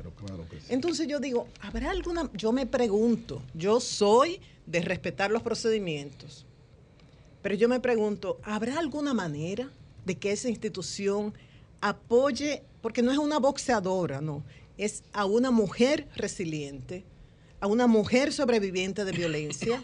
a una mujer que fue víctima de abuso, a una mujer que tiene cuatro hijos y hace cuatro años se vio sola, teniendo que levantar a estos muchachos, sola, mujer, eh, madre sola, divorciada, separada, y dice, ¿qué hago? Bueno, y recordó las enseñanzas del abuelo, que la educó en esto del boxeo, y fue al ring. Y está trabajando en eso. ¿No merece apoyo ella? Creo que sí. El Ministerio de Deportes puede ayudar a Claribel, a apoyar a Claribel. Una mujer que tiene un físico, tiene una cara y un cuerpo que ella pudiera estar, estar viviendo de su finca. Ustedes saben, ¿verdad? De su cuerpo. Ella pudiera estar como otras, bebiendo, de bar en bar, con hombres que le financien todo. Pero no. Ah, pero no. Ella decidió levantar a sus hijos con el dinero que pueda producir a través del deporte. Pero ella tuvo que vender boletas y ha tenido que hacer muchísimas actividades para cubrir este, eh, sus actividades en el deporte y ahora requiere de mucho dinero para lograr el título de campeona mundial, que no es Claribel Mena que lo va a ganar, es una dominicana que podría ganarlo. Entonces, el Ministerio de Deportes puede ayudarlo al diputado Orlando Jorge Villegas, que creo que fue Pedro que anunció su contribución. No, no. ¿No, ¿No fuiste tú? ¿Quién fue? No, no, quienes aportaron fue oh. César Fernández. Pero alguien, alguien mencionó un candidato a senador, eh, creo que de, de Dajabón, un amigo de nuestro. Bueno, fueron los dos que aportaron a través nuestra. Eh, Eso llegó, tú dices. Sí, sí, yo lo sí, pasé. Sí, pero que se habló de que Orlando Jorge iba. ¿Alguien anunció? No, no, no. Don Orlando no, no. Bueno. No, fue Alberto Rodríguez, el director de Alberto Rodríguez, el director y él sí cumplió. Sí, Alberto los pasajes para traer a la colombiana. Él los mandó inmediatamente y gracias a eso ellos pudieron venir, su entrenador y ella. Cumplió el, ministro de Obras Públicas que había anunciado eh, por las razones que ya sí, que uno entiende lo de reserva. El banco no, no pudo. Yo soy muy parco, y escúchame María Elena, y ustedes ven que yo a veces actúo con ciertos niveles de incredulidad ante algunos anuncios, porque yo conozco mucho. Los bancos son instituciones muy delicadas, pero quien dirige la parte comunicacional tiene que tener conciencia de que sí y que no. Entonces, si usted tiene la conciencia, no llame a un medio para hacer un anuncio que usted sabe que al final usted no va a poder cumplir. Porque como tú bien dijiste, no es obligatorio. Y el propio banco, Samuel, el mismo Luis, son gente que han estado al frente de grandes causas y han colaborado, pero hay que tener cuidado con eso. Entonces, con Claribel tenemos una oportunidad. El Ministerio de la Mujer no puede aprovechar esta oportunidad y apoyarla una mujer que dice que sus manos son armas, pero no las puede utilizar fuera del ring porque eso tiene serias consecuencias. O sea, una mujer que fue víctima de violencia, víctima de abuso y que tiene un mensaje de no violencia y que está llevando una vida digna y que nos está representando dignamente en el ring. A mí parte, si fuera por mí de verdad, no existiera ni pelea de gallos, ni corrida de toros, ni lucha, ni boxeo, nada que me huela a violencia, yo lo apoyo. Pero en este caso no se trata de violencia y si a uno le gusta o no, se trata de apoyar a una mujer que ha decidido levantar a sus hijos de una manera digna, que ha decidido seguir con lo que le enseñó el abuelo, una leyenda del boxeo. Entonces, al Ministerio de la Mujer, Ministerio de Deportes, vamos, vamos a apoyarla. Y finalmente, puede haber diferencias en cuanto al tema de Haití y República Dominicana. Esto nos divide. Ahora, yo creo que todos estamos unidos y felicitando tanto al presidente Luis Abinader como al canciller por las declaraciones, respondiendo al llamado experto independiente de la ONU que decía, hay que parar las deportaciones porque con la violencia que hay en Haití y la violación de los derechos humanos en Haití no se puede garantizar un retorno seguro. Ajá. Entonces, el, el presidente Abinader, tal y como decía Julio, pero quiero destacarlo, dice, las deportaciones van a continuar y solo la República Dominicana es que traza la política migratoria de este país. ¿En base a qué? Al interés de los dominicanos, a la constitución y a las leyes. Y calificó de irresponsables a los que, sin hacer nada, pretenden que sea República Dominicana que asuma esta responsabilidad. Igual que el canciller que dice que este flujo masivo de haitianos sin documentados a República Dominicana es insostenible. Dice, República Dominicana es un país en vía de desarrollo y no puede hacerse cargo de garantizar el bienestar de cada haitiano. O sea, esto no se puede, es irrazonable. Con esto concluyo, Julio. Son 106.5.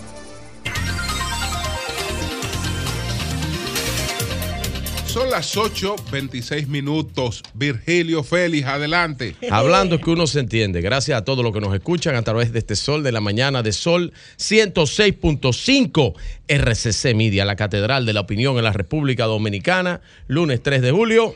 Y ya el ambiente político está alcanzando niveles interesantes en la República Dominicana. Primero, eh, voy a empezar por todo esto que pasó en el fin de semana. Primero, eh, el eh, felicitar a los partidos políticos.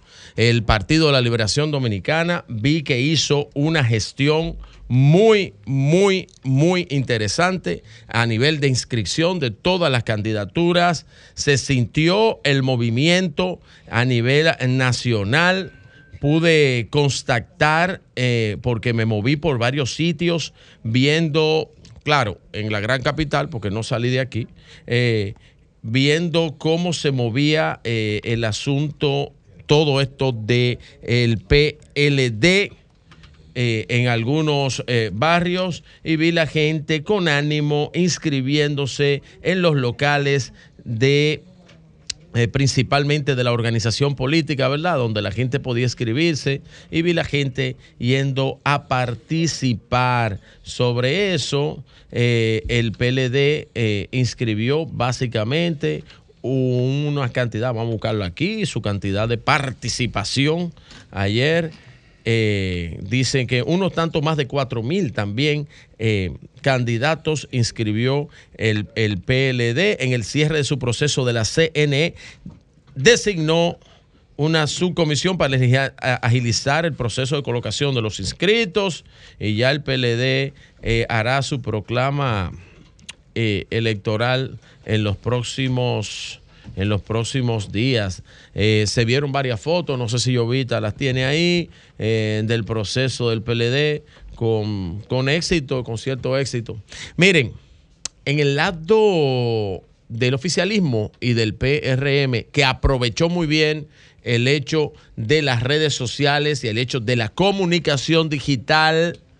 Quiero también felicitar al ingeniero de línea Ascensión por el montaje tremendo de esta eh, inscripción de precandidatos y aperturas a nivel nacional, el PRM en todas las provincias del país mostró un dinamismo eh, y ustedes vieron a nivel nacional, ahí voy a compartir eh, este gráfico que nos mandaron al cierre del PRM, al cierre de los inscritos. Estamos hablando de unos 4.390 inscritos a diferentes posiciones.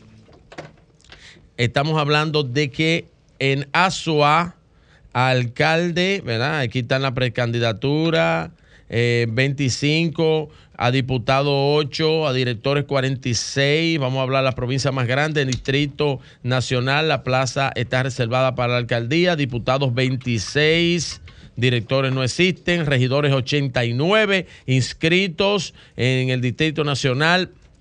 En, vamos a buscar otra provincia grande. Aquí tenemos eh, María Trinidad Sánchez, tenemos ocho inscritos alcalde, tenemos tres eh, diputados inscritos y directores regionales 14. Vamos a buscar otra provincia grande, Puerto Plata, ocho alcaldes inscritos. Tenemos ocho candidatos a diputados y así sucesivamente en todos los niveles eh, desglosó el PRM esta gráfica que ustedes ven ahí de cómo está distribuida eh, su nivel de inscripción al cierre de ayer en el PRM. Importante eh, resaltar que complementan estas inscripciones unas 507 reservas eh, y ya ustedes saben que serán elegidas a través de métodos diferentes, encuestas eh, convenciones de delegados y son las que complementan el amplio eh, el amplias candidaturas que fueron puestas por el PRM. Estamos hablando de unas eh, por plaza, casi tres candidaturas por las plazas ofrecidas. Y ustedes vieron en las redes sociales y todos sintieron el gran trabajo que pudo realizar el PRM por ejemplo, un parte del desglose aquí que vemos, Monteplata y Jabón tienen cinco aspirantes. Eh, hay nueve provincias con tres aspirantes, eso es en cuanto a alcaldes, dos provincias con cuatro aspirantes a Valverde Independencia, que ahí va a estar la batalla bastante reñida. No sé en qué está el candidato del PLD ahí, que lo menciona mucho aquí, 22, eh, que es Valentín Medrano. Dicen que es el bueno, no sé cuál es el malo, si es el miembro de aquí, de RCC, Valentín, el otro Valentín el malo, pero bueno. No, ese es el bueno. Es el bueno. El senador es el malo. Claro. Ah, ok. Ah, bueno, pues ya lo entendí. Y entonces pues ahí están las elecciones de tanto del PLD como del PRM. Yo no sé y sentí, a lo mejor no siento, no sentí el calor o no lo vi o no lo publicaron, fue de manera eh, oculta las inscripciones a nivel de la Fuerza del Pueblo. No las vi.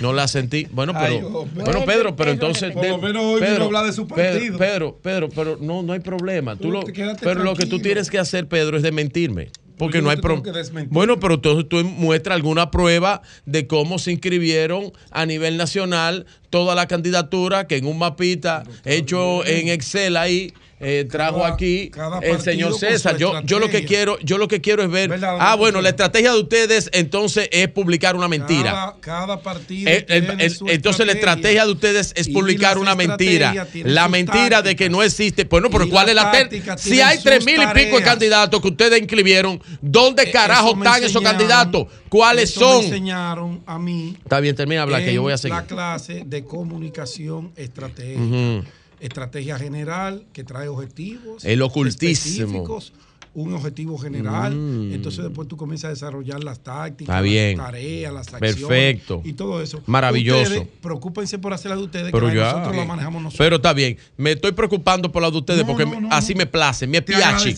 Me piachi. Eh, ocuparme de la tuya porque hablé de todo el sistema de partido general y voy a seguir con otro sistema de partido. Entonces, no vi una sola foto de inscripción de absolutamente nadie. Espérala. Ah, Pero ¿cuándo es que la voy a esperar? Porque el proceso se cerró. Pero ¿cu- ¿Cuándo es que la voy a ¿A esperar? cerró? El proceso está cerrado Durante para las la- Eso lo inscripciones. decide cada partido el día Está que bien, cierra está bien. Pues ¿no? entonces, entonces, pero supuestamente, y en un mapa que trajo tu compañero de partido, Oye, en un mapa que trajo tu compañero de partido, pues Ah. estaban inscritos unas tres mil y tantas que nadie ha visto. Primero, y lo pregunté yo aquí, y don Julio lo sabe, que lo pregunté la semana pasada, ¿quiénes son esos que se inscribieron? ¿Dónde se inscribieron? ¿Dónde están los detalles fotográficos que se inscribieron? Porque no existen. Cualquiera que hubiera hecho eso, cualquier la entidad, entidad partidaria que hubiera hecho eso, hubiera tomado por lo menos imágenes y lo hubiera publicado. No existe una sola imagen, no existe un solo video, no existe una sola local partidario que se haya visto en movimiento. Estoy hablando de los locales provinciales y municipales que estaban por lo menos en el PLD y en el PRM inscribiendo candidatos todo este fin de semana. Pero bien, amén con ellos con su mentira y amén con ellos con su ocultismo, porque dice Pedro que no es mentira, que es oculto. Bien, eh, el senador Iván Silva, el gran amigo doctor podólogo, el doctor eh, Silva, yo creo que el doctor Silva se desesperó, está políticamente errado, equivocado. Irse al PRD no le aporta nada a usted, porque eso es una entelequia política. Eso es un, eso es un partido que ni siquiera cabe en el rango de famélico.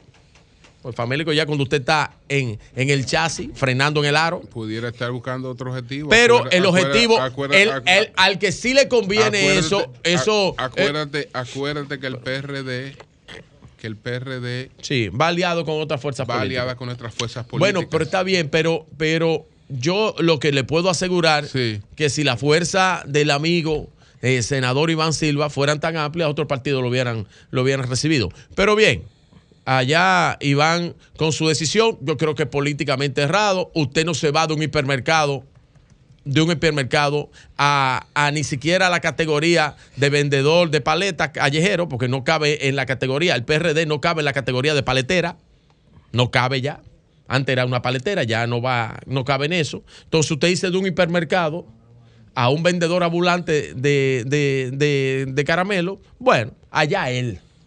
Políticamente errado, y allá él, él le sumará dos o tres votos. Él sabe por qué se fue. Lamentablemente, él se adelantó al proceso, él no quiso esperar y sabe los resultados que él mismo tiene, porque él se ha alejado, se alejó del partido, de la gente, de su pueblo, y no podía pretender favorecerse con el voto del PRMismo. Asimismo, otro tanto, ¿eh? Otros tantos. ¿Y a quién fue que le reservaron esa Asimismo, otros tantos. No, eso es del, eso es del Partido Martínez. Reformista.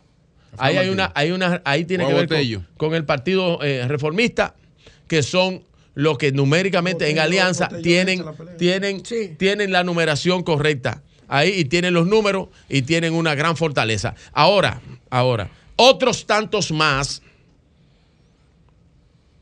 por ahí, senador y alcalde del PRM, que se alejaron de su partido y ahora quieren venir a buscar a su partido, al partido más fuerte que tiene la República Dominicana. Eh, en política- entonces tú decías tú decías que el PRD es una paletera y el Partido Reformista. Bueno, lo que pasa es que el Partido Reformista tiene otra característica. eso. Yo, No, yo le estoy hablando decías- en cantidad, por lo menos, de funcionarios.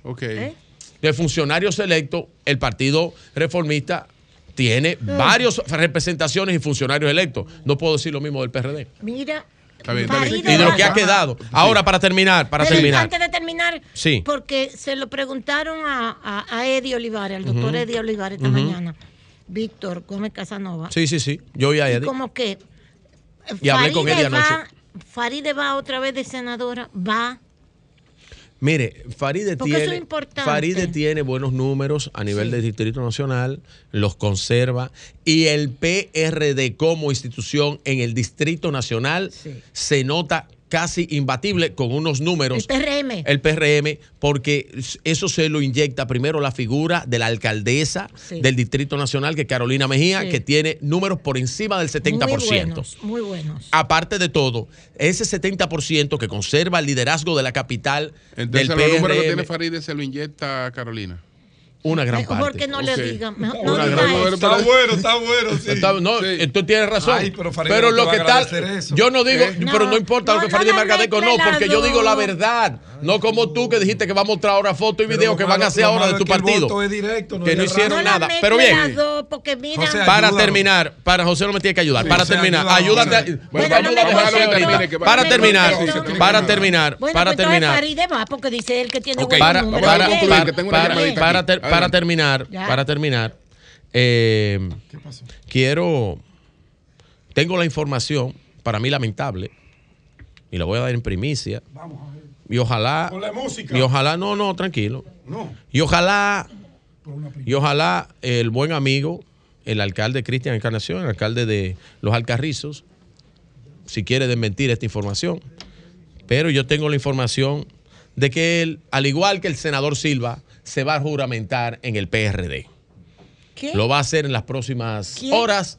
Bueno, él le pidió, El alcalde- Él le pidió- en la entrevista con nosotros le pidió excusa a Miguel, que él rompió el PRD Y dijo que Miguel tenía razón. Y se arrepintió. Él dijo Ah, aquí bueno. que se arrepintió. Bueno, que pues, en que su arrepentimiento que divino, arrepentido de ese desorden. en de su arrepentimiento sí, divino, en primicia, como siempre en Sol de la Mañana, Sí.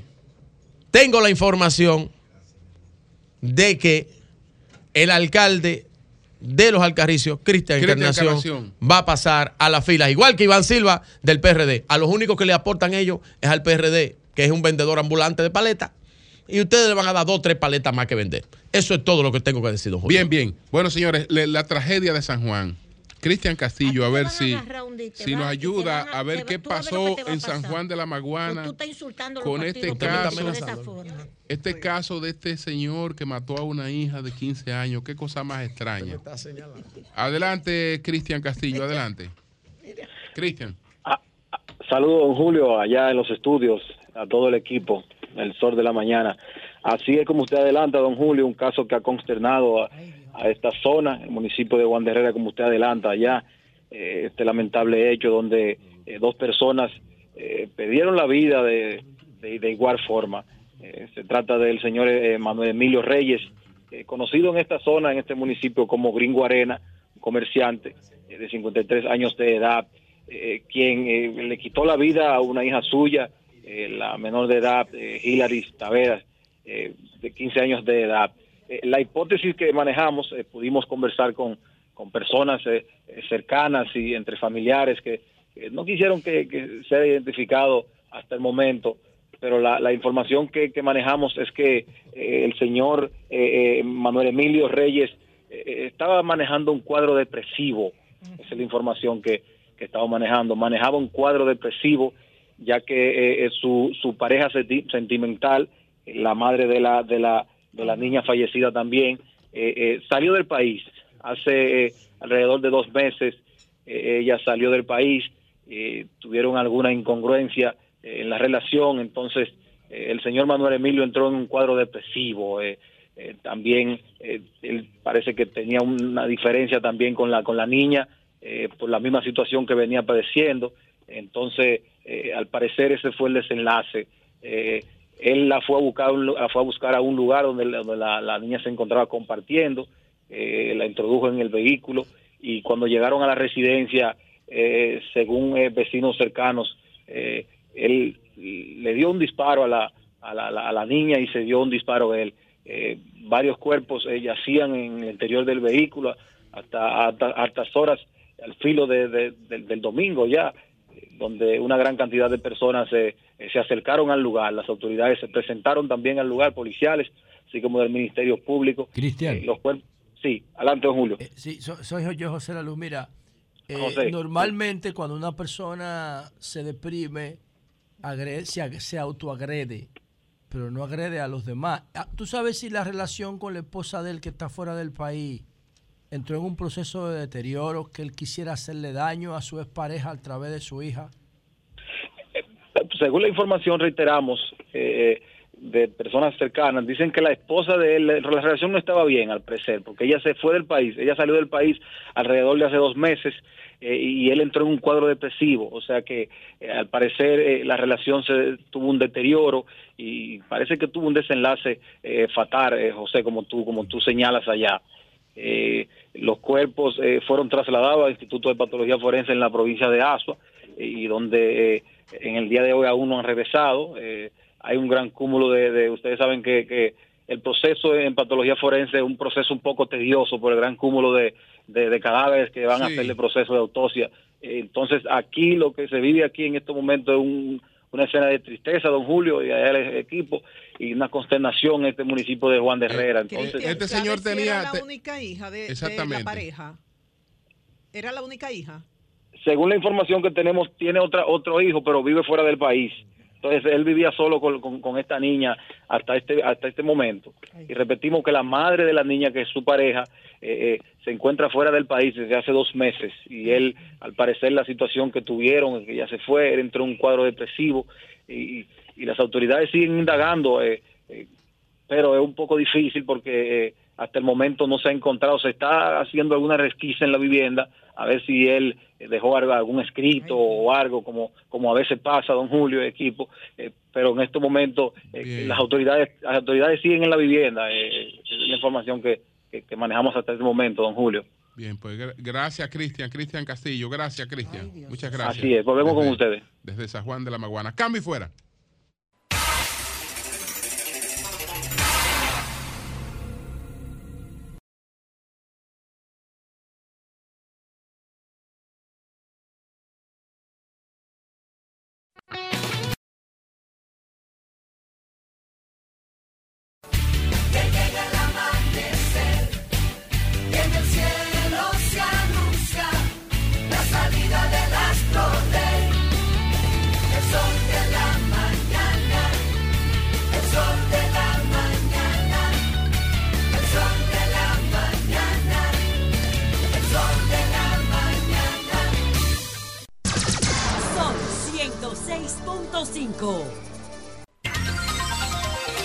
46 minutos. Buenos días, José. Adelante. Bueno, gracias, Julio. Buenos días a todos mis compañeros y compañeras y saludos a nuestra audiencia. Bueno, señores.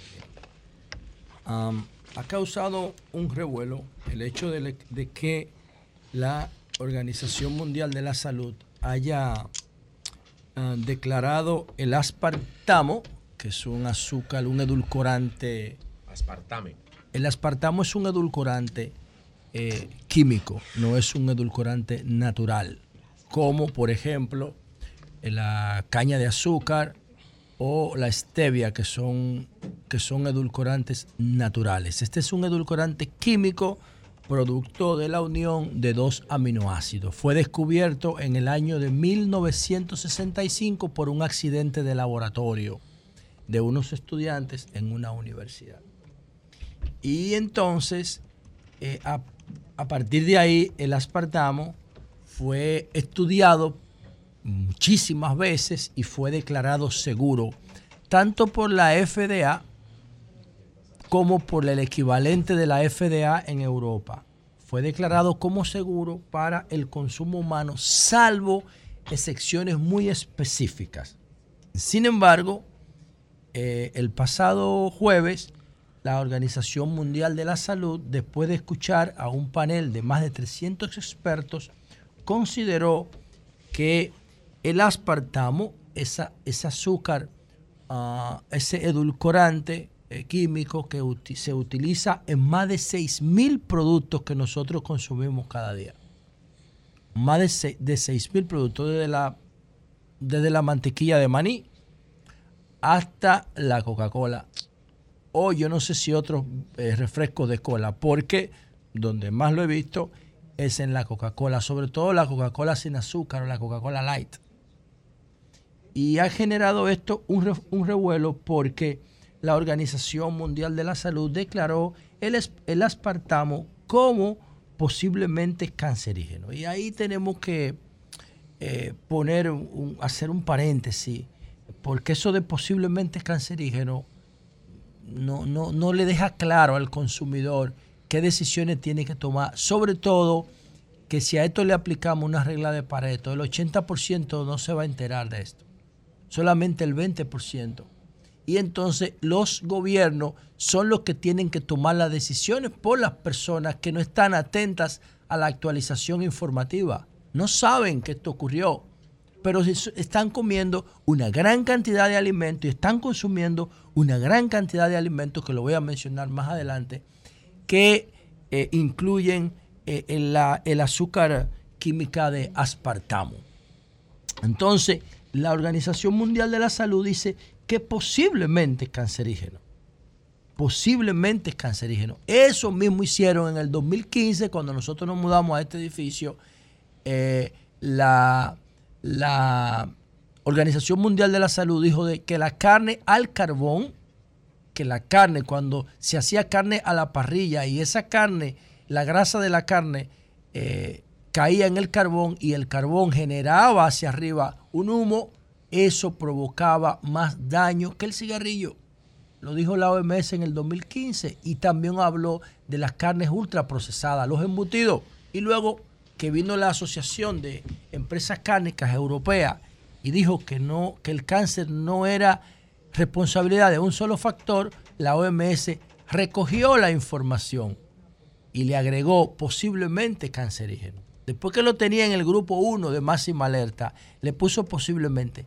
Y ese es un problema, porque cuando tú me dices a mí posiblemente, entonces yo no sé a qué atenerme con precisión.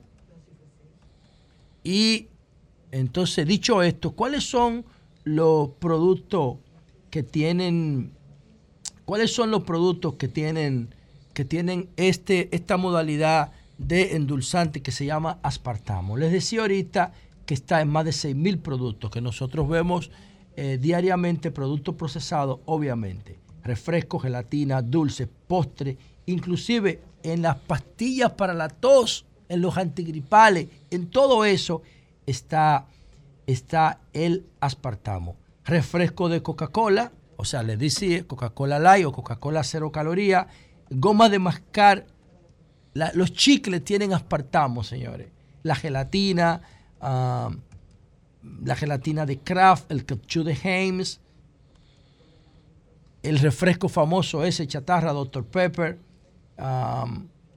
los chicles Tridents, la gelatina Royal, todo eso tiene aspartamo. ¿Y por qué lo tiene? Porque la FDA y la agencia europea equivalente a la FDA habían declarado esto como seguro desde los años 80. Y ahora resulta que esto es posiblemente cancerígeno. ¿Qué pasa con todas las personas que lo estaban consumiendo en los años 80?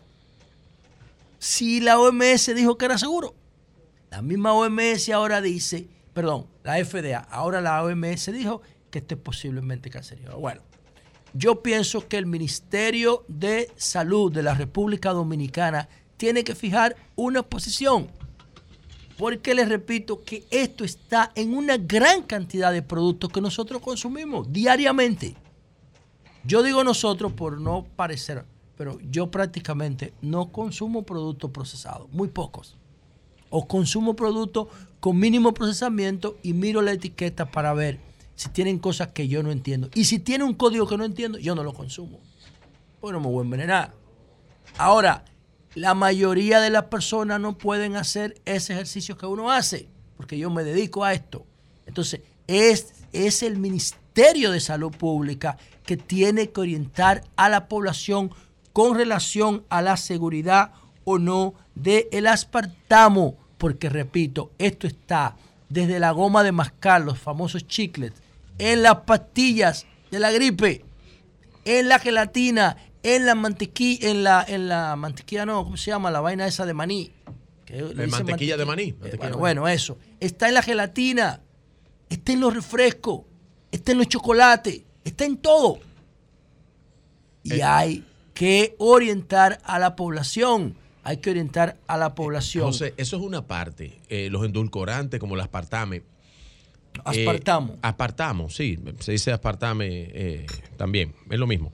El, pero también ya verás estudios sobre la sucralosa, que de hecho tú la consumes bastante que es eh, stevia, No, eh, que no, no, es stevia, no, que es... No, no, eh, no, no, no, no, es que son cosas es- total- No, no, no. Porque que el aspartame es equal, que es la marca no, no, conocida. no, no, pero escúchame. Es que no, es que estás hablando de otras cosas que no, no tienen que ver nada con eso. La, la stevia es no, una... stevia es otra cosa. Estoy hablando de sucralosa. La sucralosa también está es, declarada, es un edulcorante. está declarada como seguro. Todos son edulcorantes, todo. Pero el Lo que también, endulza. que era el, el- no, no, el no. aspartame. No, el aspartamo no es natural, no es una, no es la Ni sucralosa tampoco, es un edulcorante. pero el, sucloro- el suclarosa está considerado seguro. La OMS Todavía, eh, como tuvo el, eh, como no tuvo lo la- in- el que- hace un tiempo. Sí, pero que no lo incluye en esta lista. Entonces yo no puedo incluir ese porque no está aquí. Ya tiene serias críticas Ahora, también. yo me ref- yo, si yo si yo quiero hacer énfasis en lo siguiente. La stevia, la stevia es segura y no está incluida en ninguna lista de alerta. En ninguna, porque varias personas me han escrito, la luz, tú promueves la stevia. Sí, yo promuevo la La stevia. stevia es natural. es natural, es una plantita que es sumamente noble y que tiene una capacidad de endulzamiento increíble. Obviamente, cuando usted dice que tiene que recurrir a la stevia, es porque está admitiendo que tiene una dependencia adictiva del azúcar. El azúcar es una droga. Y yo decía aquí hace par de semanas que el azúcar hace más daño que la cocaína. Porque la cocaína nadie la consume desde que se levanta hasta que se acuesta. El azúcar se consume desde que se levanta hasta que se acuesta. Eso es terrible. Siete de cada diez enfermedades del mundo están asociadas al consumo de azúcar. El azúcar es una droga que genera adicción. Y cuando buscamos alternativas como la stevia o como el aspartamo, estamos admitiendo que tenemos una dependencia del endulzamiento. O tú puedes agregar la sucralosa, la esplenda. Muchas, hay varias, hay más de 7, 8, 10. Luego verás estudios con respecto a la sucralosa. Pero, pero yo no promuevo eso. Yo promuevo la stevia. La stevia, que es Ahora, natural. lo ideal sería que las personas dejemos de consumir azúcar porque no nos hace falta. Está en todos los alimentos carbohidratos. En la mayoría de todo. En la mayoría, sobre todo en la fruta. No deberíamos comerla. Pero nos mintieron, nos han mentido sobre todo este tiempo. Recuerden que la primera industria que, eh, que se hizo en América Latina cuando empezó después de la conquista de la conquista española fue el tema del azúcar. El azúcar forma parte de nuestra cultura y de nuestra identidad, pero pero hay que ser consciente de que su consumo, sobre todo si, si pasa los 25 gramos por día que dice la OMS, entonces ya ahí hay un problema serio. Y en todo lo que comemos prácticamente, que sea carbohidrato, están los azúcares. Inclusive muchísimas proteínas también. Donde no hay azúcar es en la grasa. Pero en la proteína también hay azúcar. Entonces hay que tener cuidado con esto. No tiene que ver nada la stevia con este producto, repito, que es el aspartamo, que es una azúcar química, unión de dos aminoácidos que se encontró por accidente como la Viagra en un laboratorio en el 1985. Le pedimos al Ministerio de Salud Pública que oriente a la población con relación a este edulcorante químico, si hace daño o no, y qué vamos a hacer con las góndolas de los supermercados que están llenas de productos que contienen este azúcar artificial. ¿Qué vamos a hacer con eso?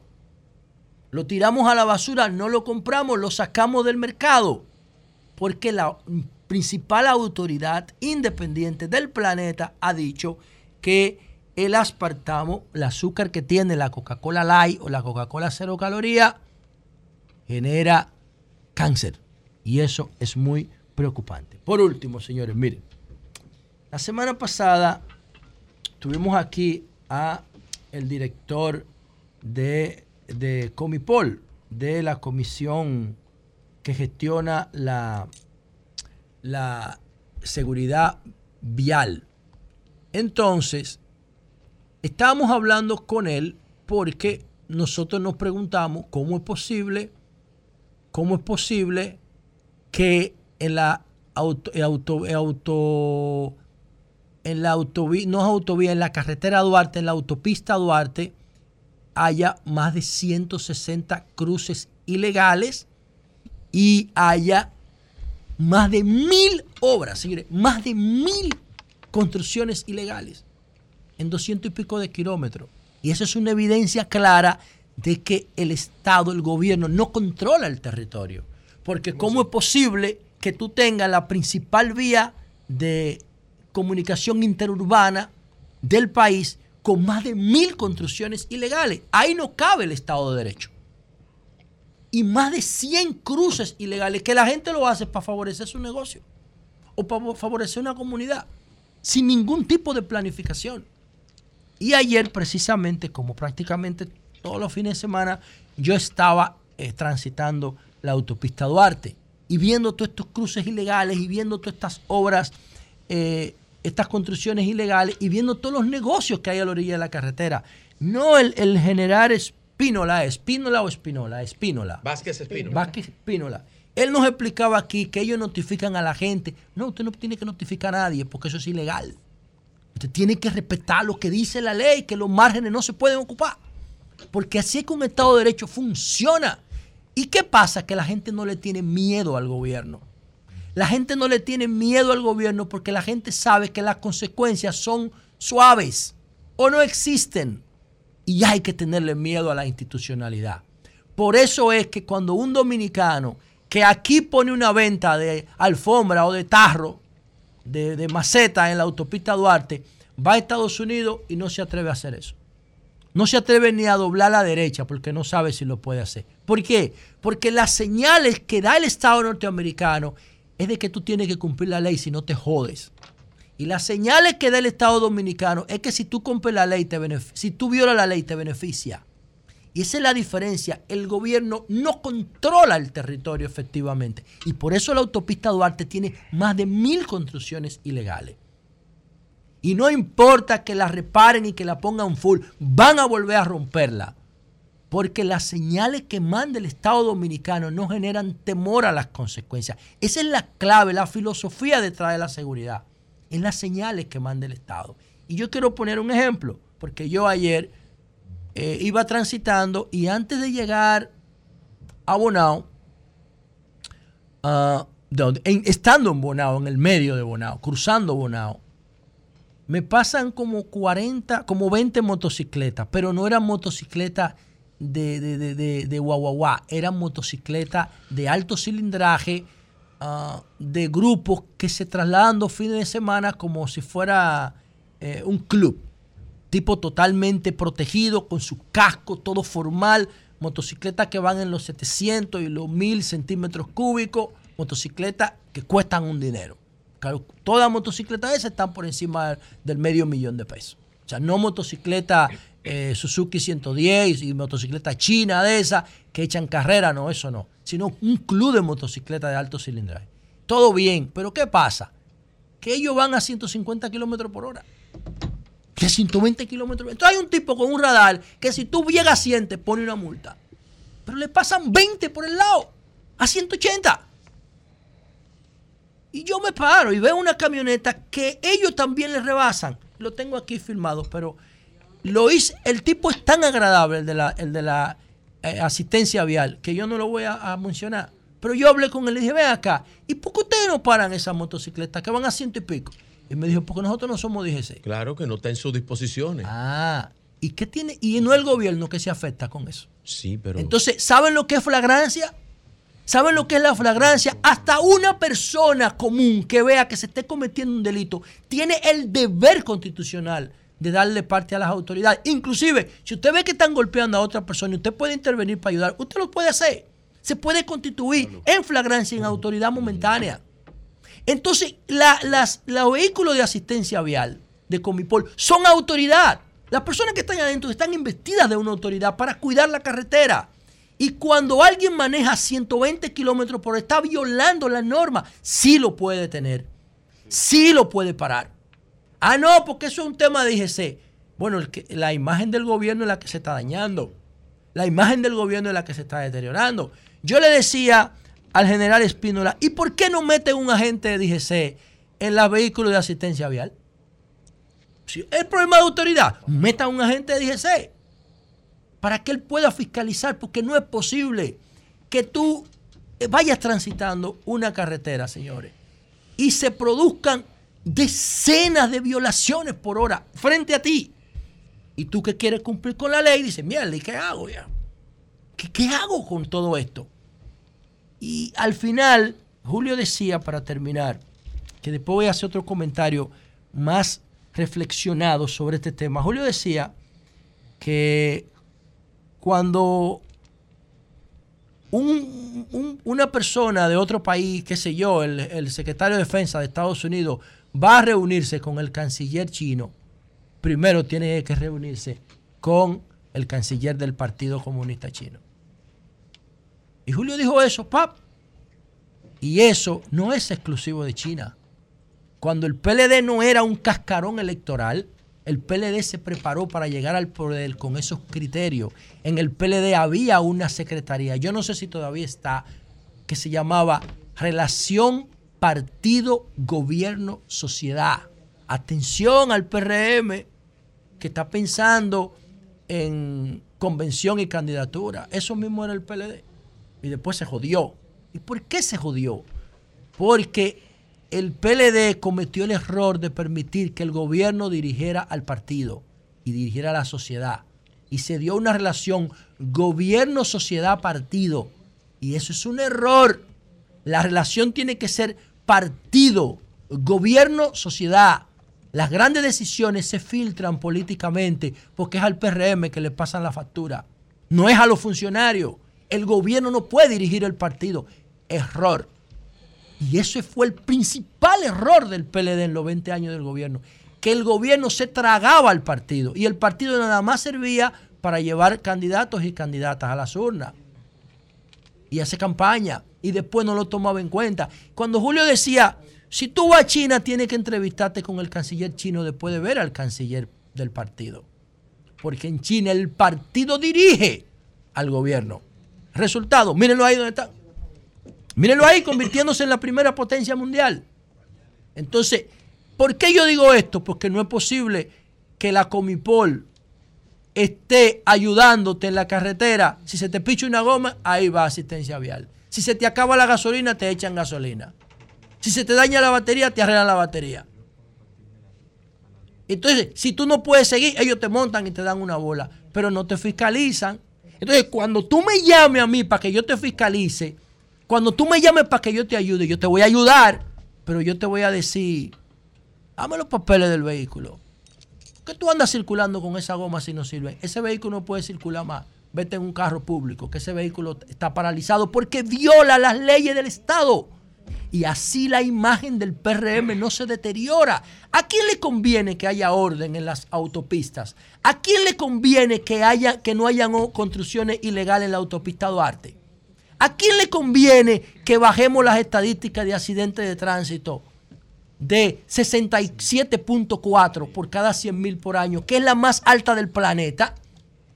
¿A quién le conviene que dejemos de gastar 150 mil millones de pesos al año en accidentes de tránsito o que dejen de haber tantas personas lesionadas permanentes por los accidentes?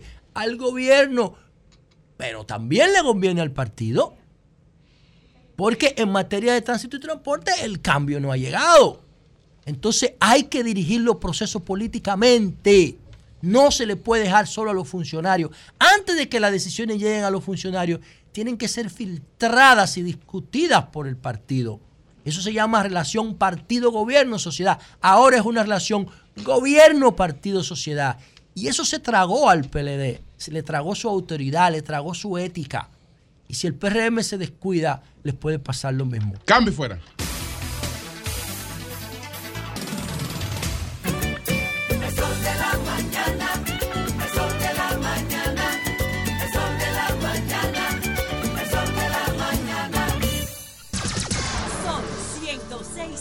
106.5.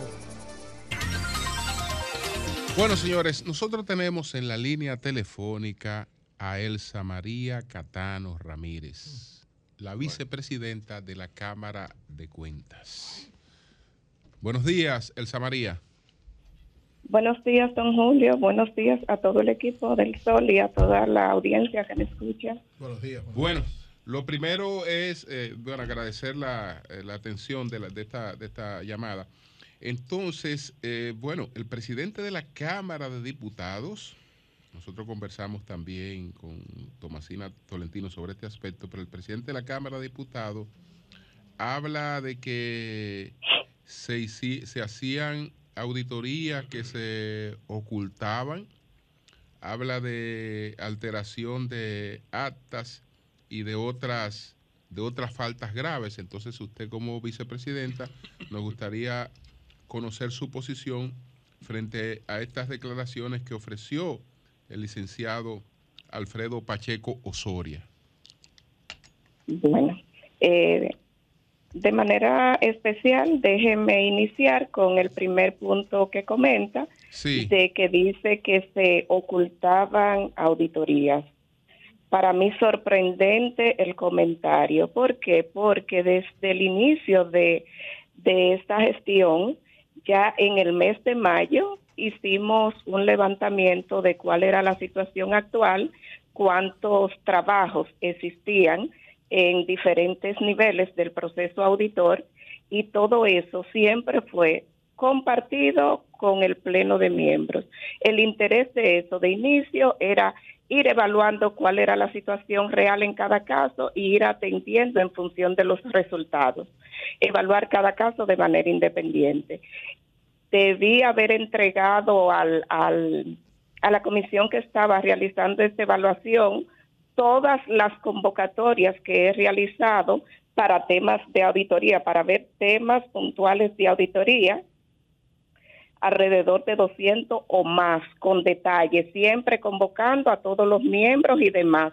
También entregué evidencia de todas las documentaciones donde solicito que los temas neurálgicos o los temas sustantivos, como las auditorías, sean consideradas para incluir en agenda del Pleno. ¿Por qué? Porque nosotros hacemos la solicitud de que sea incluido, lo elevamos a presidencia, pero si, eh, según la normativa, la legislación, es facultad del presidente conformar la agenda, incluir los temas que serán conocidos. Entonces, el planteamiento de decir que se han ocultado auditoría para mí es sorprendente, entiendo que no es cierto, ellos deberían haber evaluado todas las informaciones que se le entregó al momento en que nosotros participamos de la entrevista el día 2 de junio. En una ocasión nosotros habíamos solicitado que era bueno que esa entrevista fuera transmitida en vivo y así evitar este tipo de, de distorsión entre lo ocurrido y lo que posiblemente están percibiendo o comunicando. La otra pregunta que La otra pregunta tiene que ver con la, con la alteración de las actas. Las alteraciones de las actas. Para mí, un planteamiento descabellado.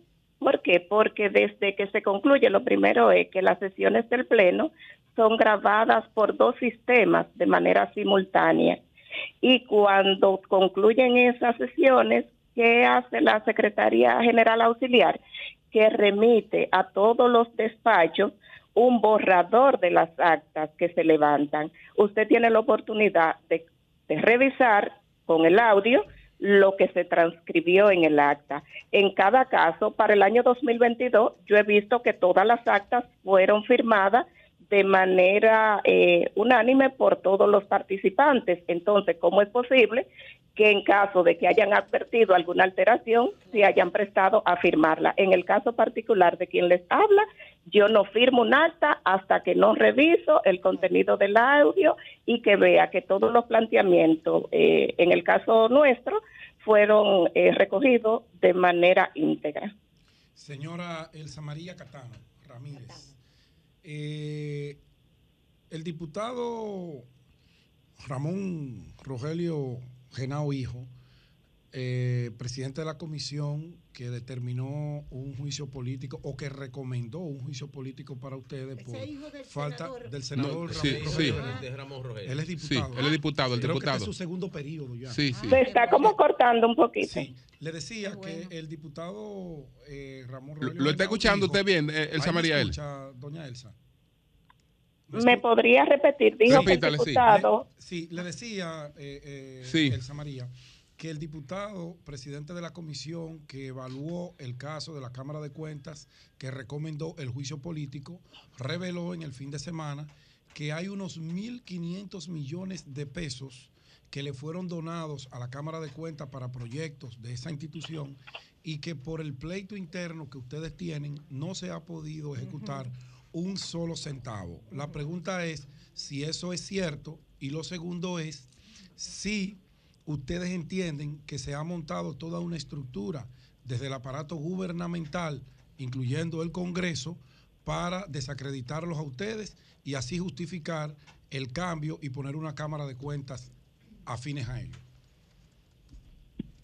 Bueno, primeramente en relación a lo que usted comenta de que había un monto de 1.500 millones eh, por concepto de donaciones, desconozco totalmente ese monto y, y la vía por la que se recibió. Creo que no es cierto, nunca he escuchado que se ha recibido donación por ese monto. Sí decirle que al inicio, cuando entramos a la institución, habían unos fondos reportados del programa de, modernización de las finanzas públicas por la Unión Europea, el PROGEF, pero no son unos fondos limitados. ¿Y qué hemos, eh, hicimos con eso desde el inicio? Hacer las gestiones solicitando que se invirtieran en programas de mejora de la operatividad institucional, de las funciones sustantivas de la Cámara de Cuentas. En ese sentido, solicitamos una consultoría que se hiciera para la actualización de las guías y las normas de auditoría de la Cámara de Cuentas que actualmente las que están en vigencia eh, datan del año 2004. De igual modo, eh, se solicitó la actualización de las guías de análisis presupuestario, pero para nada hablar del monto que usted me ha comentado. Eh, la licenciada Elsa Peña, porque allá a modo de distribución del trabajo eh, están divididas por comisiones, ella preside la comisión de presupuesto. lo que sí he visto que ella regularmente reporta al pleno de miembros cuál es la situación actual del presupuesto y de los fondos que están disponibles. De igual modo, ha reportado lo que, lo que han decidido a modo presupuestario para plazas vacantes y auditores y demás, pero nunca le he escuchado hablar del monto de 1.500 millones. Ok. Sí, entonces, entonces, la segunda pregunta era, y ahora se la reconfirmo porque si no existen esos 1.500 millones en donaciones, ni dicen de dónde vino, entonces hay una intención, incluso pecaminosa, eso se lo agrego yo, a sacarlos a todos ustedes de ahí de una forma eh, imprudente y hasta desacreditarlo en su ejercicio profesional.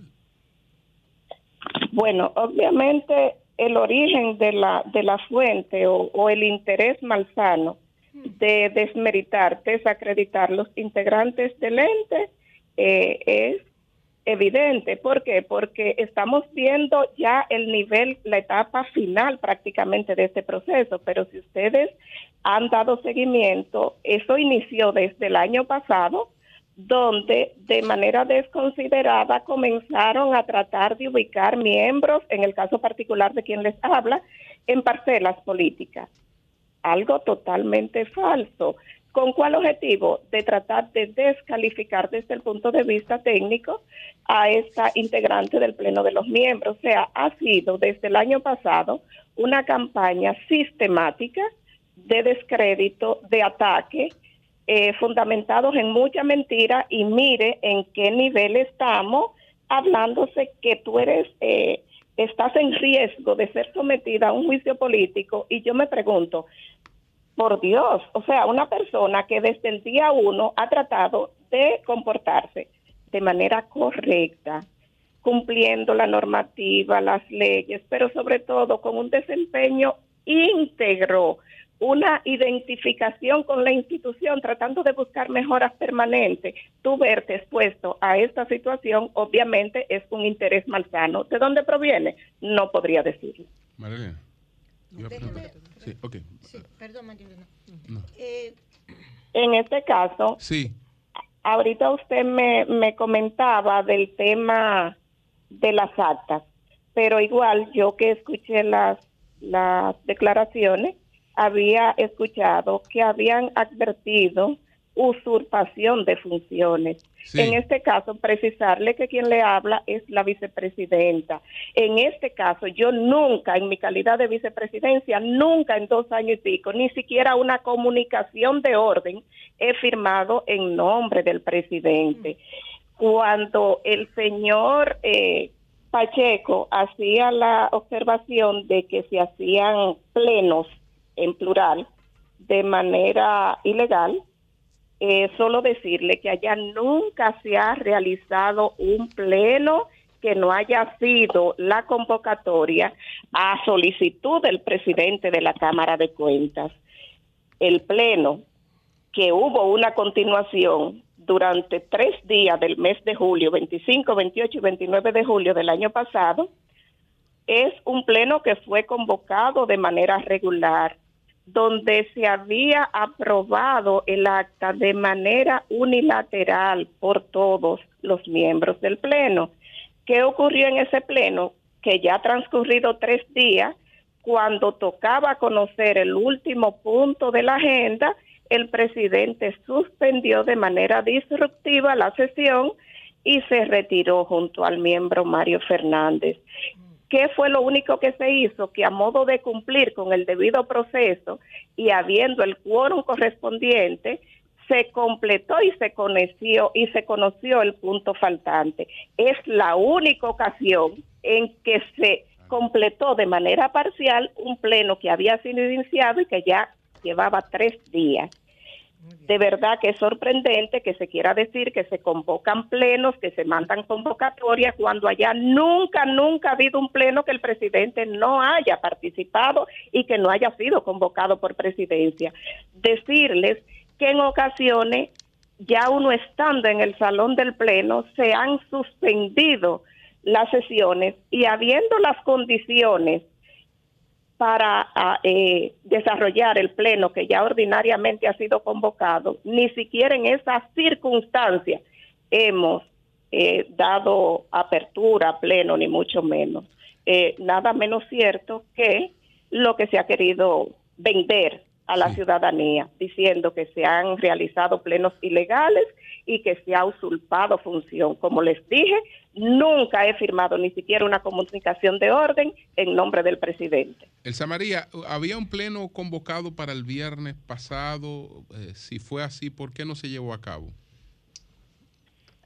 Bueno, eh, sí, había un, pleno convocado para el viernes, sin embargo, eh, al momento de iniciar, la secretaria general auxiliar le hacía la observación al presidente del Pleno de que ah, teníamos una sesión anterior a esa que se iba a ver que aún no se había cerrado, que tenía un tema pendiente de conocer. Cuando llamaron a los técnicos que se le había delegado eh, tareas para la completitud del pleno anterior, ellos no estaban listos y entonces ahí en una conversación el presidente decidió eh, transferir ese pleno y la completitud del que está abierto para el próximo martes.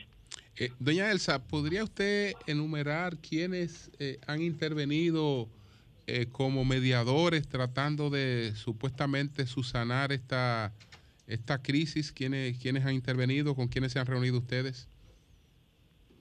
Bueno, se han hecho intentos de, de, de reuniones en un momento, bueno, ustedes por la prensa debieron ver que el año dos, que en el año 2022 alrededor de, bueno, debió ser el mes de septiembre, sí. Eh, hubo un acuerdo de entendimiento que solo fueron firmados por tres miembros.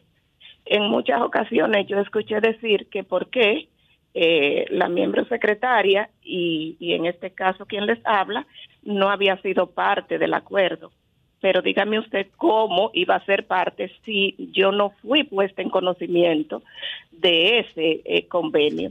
El día que supuestamente se iba a firmar sin detalles en la tarde, me comentó la miembro secretaria, ay, que me han invitado a, a una reunión donde iban a participar eh, los mediadores. Honestamente, yo nunca fui ni tuve contactos con, eh, contacto con ellos, eh, pero esa misma tarde salió en la prensa el acuerdo publicado. Por tanto, aparentemente era con una con el interés tal vez de que nada más lo legitimaran o pusieran una fecha, porque usted no era parte de lo que usted no ha participado, de, no ha sido parte de deliberación ni de ponderación de lo que se recoge en el mismo, no, no tiene por qué avalarlo en este caso. Entonces, eh, ese acuerdo se firmó, pero yo no conocí los detalles, nunca tuve esa, esa participación con los miembros que participaron de él. Eh, Elsa, Consuelo de Pradel. Elsa, sí. Ay, doña Consuelo, un enorme placer. Igualmente. Solamente quiero una especie de comentario bien corto y después preguntarle algo. Ustedes se dan cuenta el maltrato de que ustedes, las funcionarias, las funcionarias mujeres, han sido de parte maltratadas por la prensa y por los comunicadores. Ahora, hay una campaña incluso de redes. Sí. Que para hacer una campaña de redes tiene que partir de alguien, porque las redes no se, no se alimentan solas. Sola. Sí. Ustedes se dan cuenta, ustedes tres, las mujeres de la Cámara de Cuentas, las que son las que han hecho ustedes van a acudir para yo darle todo el respaldo a los tribunales, incluso si es necesario ir al Ministerio de la Mujer por el maltrato de que ustedes, las tres mujeres, han sido objeto, que las han denigrado. Por más que ustedes han explicado cuál es su comportamiento, que ustedes lo que son es esto y son los otros, porque lo que querían era castigar al presidente de la Cámara, etcétera, todas las cosas que se han vertido sobre ustedes como funcionarias, haciéndolas incluso responsables de la crisis que hay en la Cámara de Cuentas. ¿Ustedes están conscientes de eso?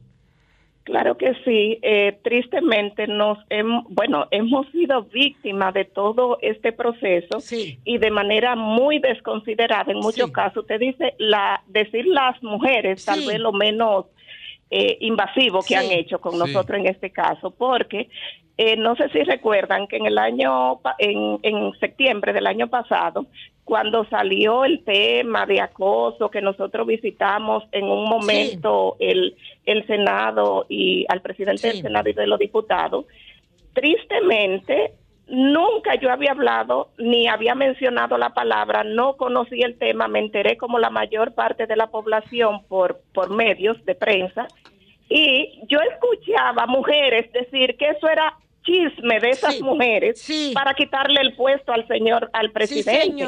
Por Dios, algo más descabellado, irrespetuoso y desconsiderado. así mismo. Y después que salgan de todo esto, si ustedes creen o usted o alguna de ustedes que debemos acudir a la justicia para plantear eso como un problema de género, yo creo, cuenten conmigo. Ahora, la pregunta es esta, esas auditorías que está haciendo la Contraloría General de la República, llamando auditoría a esas publicaciones, ¿esas son auditorías? Bueno, eh, el término de llamar la auditoría no es más que una revisión detalle de todo un proceso, actividad y demás. Eh, es para el uso porque en este caso la Contraloría General de la República tiene la responsabilidad de lo que es el control previo el control previo es algo preventivo. Si ustedes se dan cuenta, la Contraloría forma parte de la revisión antes de la materialización de cualquier hecho económico que ocurre en el Estado dominicano. Entonces, por tanto, en esa parte pudiera verse vulnerada lo que es la independencia mm. total, porque de lo que tú eres parte, después opinar, por tanto, como informe de auditoría financiera con opinión, calificando dictamen, entiendo que no pueden hacerlo, porque eso es una facultad que está expresamente delegada en la Constitución y la ley a la Cámara de Cuentas, pero para uso de la gerencia un producto de identificación de, de oportunidad de mejora, atención y corrección en los casos que aplique, excelente. Muy bien, gracias. Elsa María, Elsa María Catano, finalmente, Elsa, ¿cómo se, eh, se ha aludido esto de la supuesta compromisos políticos, etcétera? ¿Usted tiene algún compromiso político, alguna militancia política? Nada menos cierto, don Julio. A mí me, me sorprendió, como le dije muchísimo el año pasado, cuando vi esa campaña Inmisericordia queriéndome ubicar en parcela política. Usted no, eh, no sé, ustedes no, tal vez no le dieron seguimiento a esto, pero yo llevaba 21 años en una institución, nada que ver con política. Yo me desempeñaba como auditor interna del Hospital General Plaza de la Salud. Entonces, como querer venir a descalificarte con argumentos eh, tan irrelevantes no serían malintencionados. Mentirosos. Desacreditarte eh, me ha puesto en una situación que ustedes no se imaginan cuánto me ha costado este tema a mí. Así, es, así es. bueno, Elsa. Yo creo que debemos ir a la justicia. Gracias, gracias a Elsa María Castaño Ramírez, vicepresidenta del Pleno de la Cámara de Cuentas. Muchas gracias, Elsa. Muchísimas gracias. a ustedes y doña Consuelo. Un placer, espero conocerla. gracias. Bien, bien. Muchísimas gracias a todos. Bye, Gracias. Estuve conversando con un familiar de la víctima sobre el caso del comerciante en San Juan que mató a su hija de 15 años y luego se suicidó. Me dice que la, él tiene problemas con el alcohol, es depresivo, su madre murió hace unos meses con relación a su pareja, o sea, la madre de, la niña, me dice que ella viajaba mucho a España por temas de trabajo, que hacía 15 días que se había ido a España. Le digo, pero hubo, había problemas en la relación, él era violento o algo. Me dijo, la familia no tenía información de eso. Como todas las parejas que tienen alzas y bajas, pero todo bien. Pero ella viajaba mucho a España. Me dice esa persona que él le comunicó hace unos días a un tío de la niña que vive en España que la iba a matar. Ay, carajo. ¿Y no le dijo los motivos? ¿Eh? No, sino que la iba a matar. Yo le dije, ¿y la madre supo de ese dato? Me dijo, no sabemos. La madre está sedada, destruida. está en España. Está en España. Ya está saliendo ahora en la mañana, va a tomar el vuelo. O sea, que se espera que llegue esta noche. ellos tenían, ellos, dos hijos esta niña que mató, la que estamos viendo en la foto, y un varón que vive en Estados Unidos. Y ella aparte tenía otro hijo de otro matrimonio.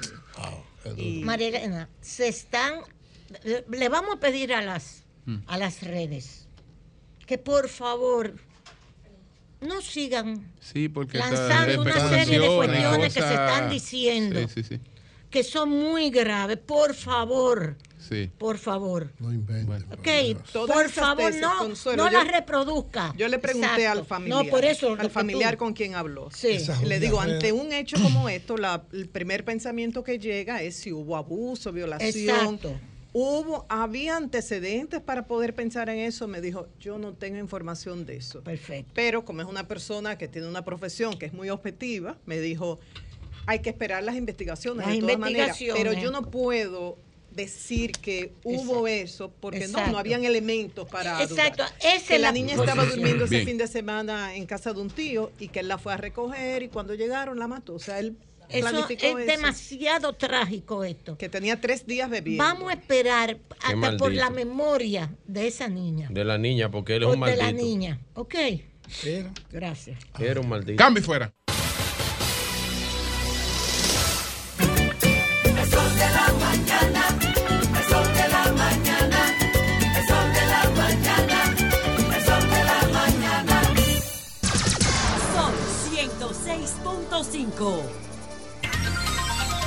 9.45 minutos. Pedro, adelante. Buenos días, Julio. Buenos días a todo el panel. Buenos días a todo el equipo de producción de este Sol de la Mañana.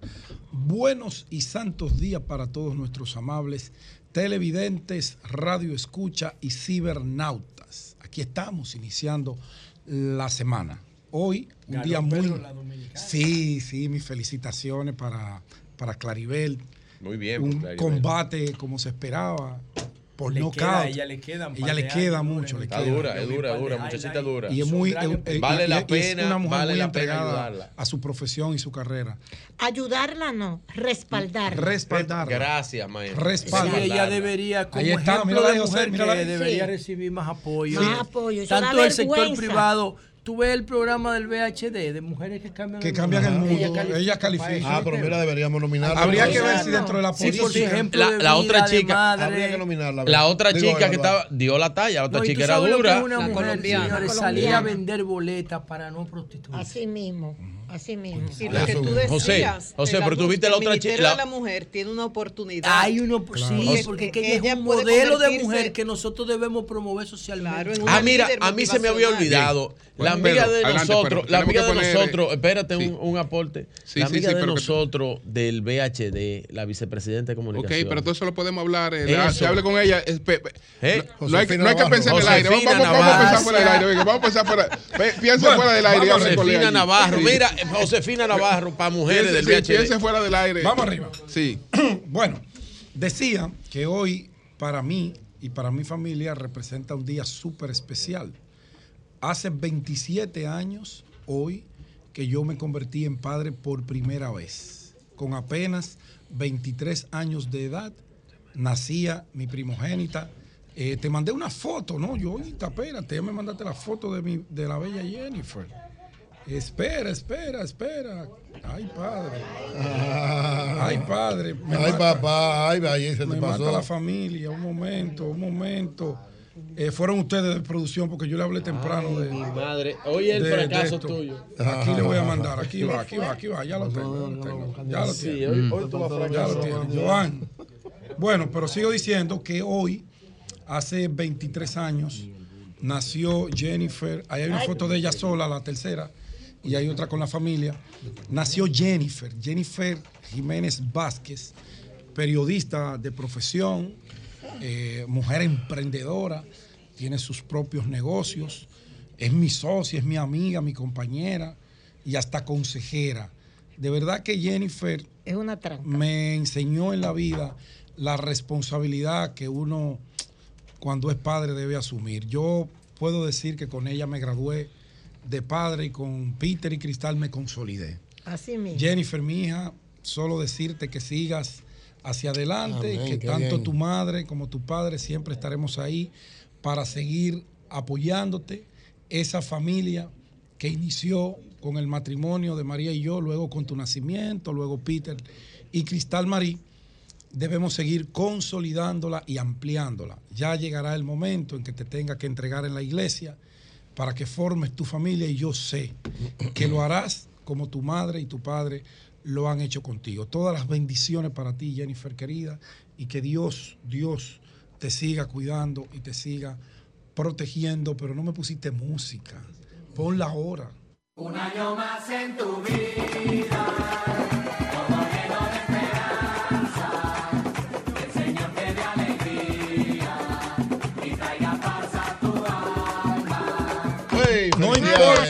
de los factores, lo importante es el producto. Gracias. Joel. Gracias, Joel. La Gracias, Jovita. Dice Tres Bueno, Patines que el que la mete y la entrar en- saca como que no la metió. Como hoy es lunes, como hoy es lunes, Joan, atención, como hoy es lunes, eh, siempre acostumbro a hablar de lo que son nuestras actividades y del equipo que nos acompaña en los diferentes sectores y barrios de la circunscripción 2 del Distrito Nacional.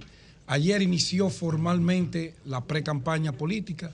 Habíamos esperado y respetado eh, ese plazo sagrado por la Junta Central Electoral, pero ya a partir del día 2, que fue ayer, ya podemos anunciar formalmente eh, nuestra precandidatura, podemos poner afiches, podemos rotular vehículos, Reservada. podemos hacer actividades abiertas. No, yo no estoy reservado, yo voy a un, baol- a un baloteo a través de una encuesta que nos consolidará a todos los que salgamos allí Muy mal gananciosos y eso ayuda a nuestra organización. Joan, quiero que me pongas el video con audio, por favor. Mal por ello, no tienen uno como tú. Con este Mal video, con este video queda abierta oficialmente nuestra precandidatura a diputado en la circunscripción número 2 del Distrito Nacional. Adelante.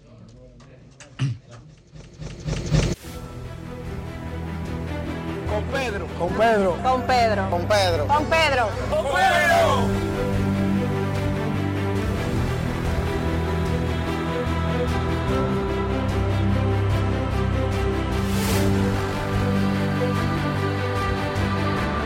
hacia la senaduría, la alcaldía, las diputaciones, regidurías y presidencia de la República. ¿Cómo se sienten ustedes? Caminamos junto al pueblo, para el pueblo y por eso queremos ir a la Cámara de Diputados. Hoy iniciamos la pre-campaña, hoy iniciamos el camino que nos va a llevar al lugar donde tomaremos esas grandes decisiones que le hacen falta a nuestro país. Junto a ti somos la fuerza del pueblo. Bueno, ahí está. Muy bien, muy bien. Ayer Muy bien, Pedro. recorríamos Debieron reservar Dejando iniciado- no, que no es como- necesario. Pero espérate, pero yo digo lo que yo quiero. No me va a dejar decir mi no comentario. Algo que yo quiero decir. Allá nadie está reservado, Para solo mí, los aliados. está bien, pero para mí, para mí, eh, no tienen en esa circunscripción otro como tú. Tú el partido piensa diferente. Ah, qué desgracia. Los electores piensan diferente. Yo creo que yo voy a dejar de decir Allá, eso porque cada vez que yo lo digo yo te cogen en la, vaina. en Yo la creo que fuerza del pueblo, Tiene que ser, en la tienen fuerza dos del como tú, pero pueblo, está bien. en la circunscripción número dos, hay que competir el que esté más cercano, que es tu partido, muy de a duro con nosotros. Yo no sé en otro territorio. Ahora en la circunscripción 2, nosotros estamos sólidos, sólidos, sólidos, muy sólidos. Bueno, eh, gracias a Omar Fernández. Omar Fernández eh, lanzó una campaña bellísima en el día de ayer de expectativa, en donde él mira para un lado, mira para el otro y le pregunta a sus electores con toda la inteligencia que le caracteriza a él y a su equipo, hacia dónde lo quiere el pueblo, porque eso es lo que los políticos tenemos que ver, no lo que nosotros queremos, sino dónde y en qué posición nuestro electorado nos identifica, nos coloca, nos ve que podemos hacer un aporte. Y esa campaña de Omar Fernández, búsquenla en sus redes sociales, Muy igual que la mía, muy que bien, ya muy bonita. ahí, es parte del inicio formal de su precandidatura. ¿A dónde será? ¿Va a la alcaldía? ¿Va a la senaduría? Decídanlo ustedes. No tiene oportunidad en la alcaldía, Electores, Omar. decídanlo ustedes, voten en su página, escríbanos y dennos sus comentarios, que eso es muy importante. eh, saber qué piensa y qué quiere la gente de sus actores públicos. Te felicito, Omarcito. Muy bien, por Omar ha Omar. sido un gran. Me gustó mucho eso, me gustó mucho eso. de mi, campa de mi campaña, de mi proceso. Omar ha sido una mano muy, muy, muy, muy amigable y todo su equipo. Bueno, inicio mi comentario diciendo lo siguiente.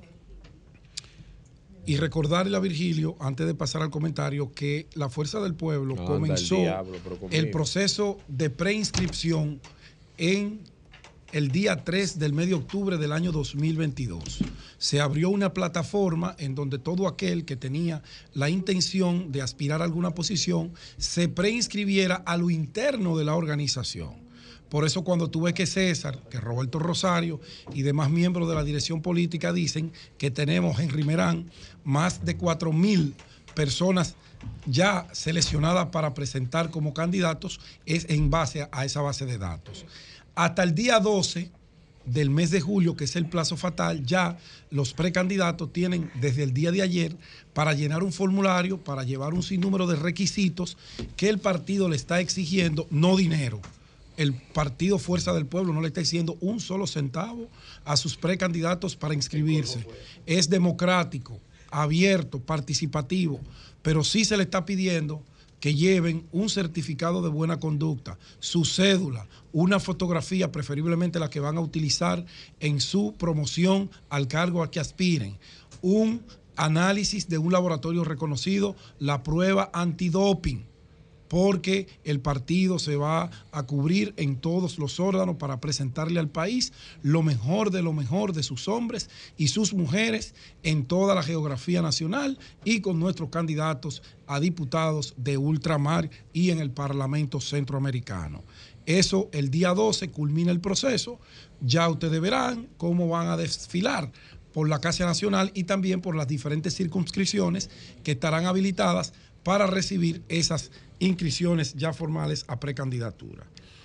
Bueno, tenía varios temas, pero voy, voy a, a quedarme con lo que tiene que ver con el deterioro de los servicios básicos la, en y- el país. y la foto de, la- de los candidatos que se inscribieron, lo que tú dijiste ahora. Pedro, desde Italia, desde Italia, una dominicana le mandó un pudín virtual, por supuesto, a Jennifer. Ay, gracias. Un abrazo Gracias, a gracias. Jennifer Italia que nos Jiménez. está oyendo. Dios te bendiga. Gracias, un fuerte gran abrazo. Dios te bendiga a ti también. Buena muchacha, Italia. buena muchacha. Gracias. Mira, mira. Mira. eh, ¿Dónde está la foto de lo que? Todo estará, recuerda que el... Ah, Lo van a hacer ahora, póstumo. Yo- te voy a repetir que la fuerza del pueblo no improvisa. diablo. Pero- Recuerda pero que el líder de la fuerza pero- del pueblo gobernó magistralmente a la República Dominicana en tres ocasiones. Está bien, pero no es de eso. Como José Lalu dice, no, no, es de eso que yo estoy hablando. pero es un partido organizado. no estoy hablando de eso. No lo empujan las decisiones de otras organizaciones, sino que establece su propia estrategia con su propio calendario. No comas ansias. Pero Bueno, no como, lo que quiero es ver decía- dónde están. Decía, Elías, llegó un hombre guapo. Elías, consígueme eso.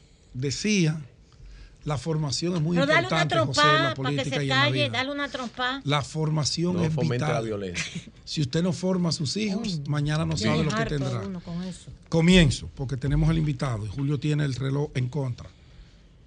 Bueno, en el año 2012, finalizando el 11, ahí aproximándose el 12, Leonel Fernández dijo, la economía dominicana está blindada.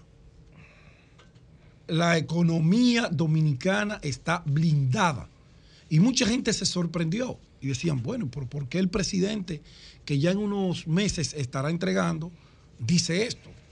Bueno, Leonel Fernández dijo que la economía estaba blindada porque él, en sus gobiernos, blindó la economía con políticas públicas, con inversiones puntuales, con leyes que fortalecieran la- el aparato que maneja a la economía dominicana.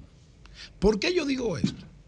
Servicios, eh, el régimen impositivo, seguridad jurídica para los inversores nacionales y extranjeros, instituciones sólidas, instituciones fuertes, marco jurídico en donde la, la ciudadanía tuviera la oportunidad de exigirle a sus gobernantes que le muestren cómo administran el dinero público.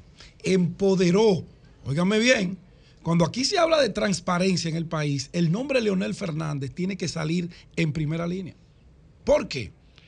¿En qué gobierno se aprobó la ley de libre acceso a la información pública?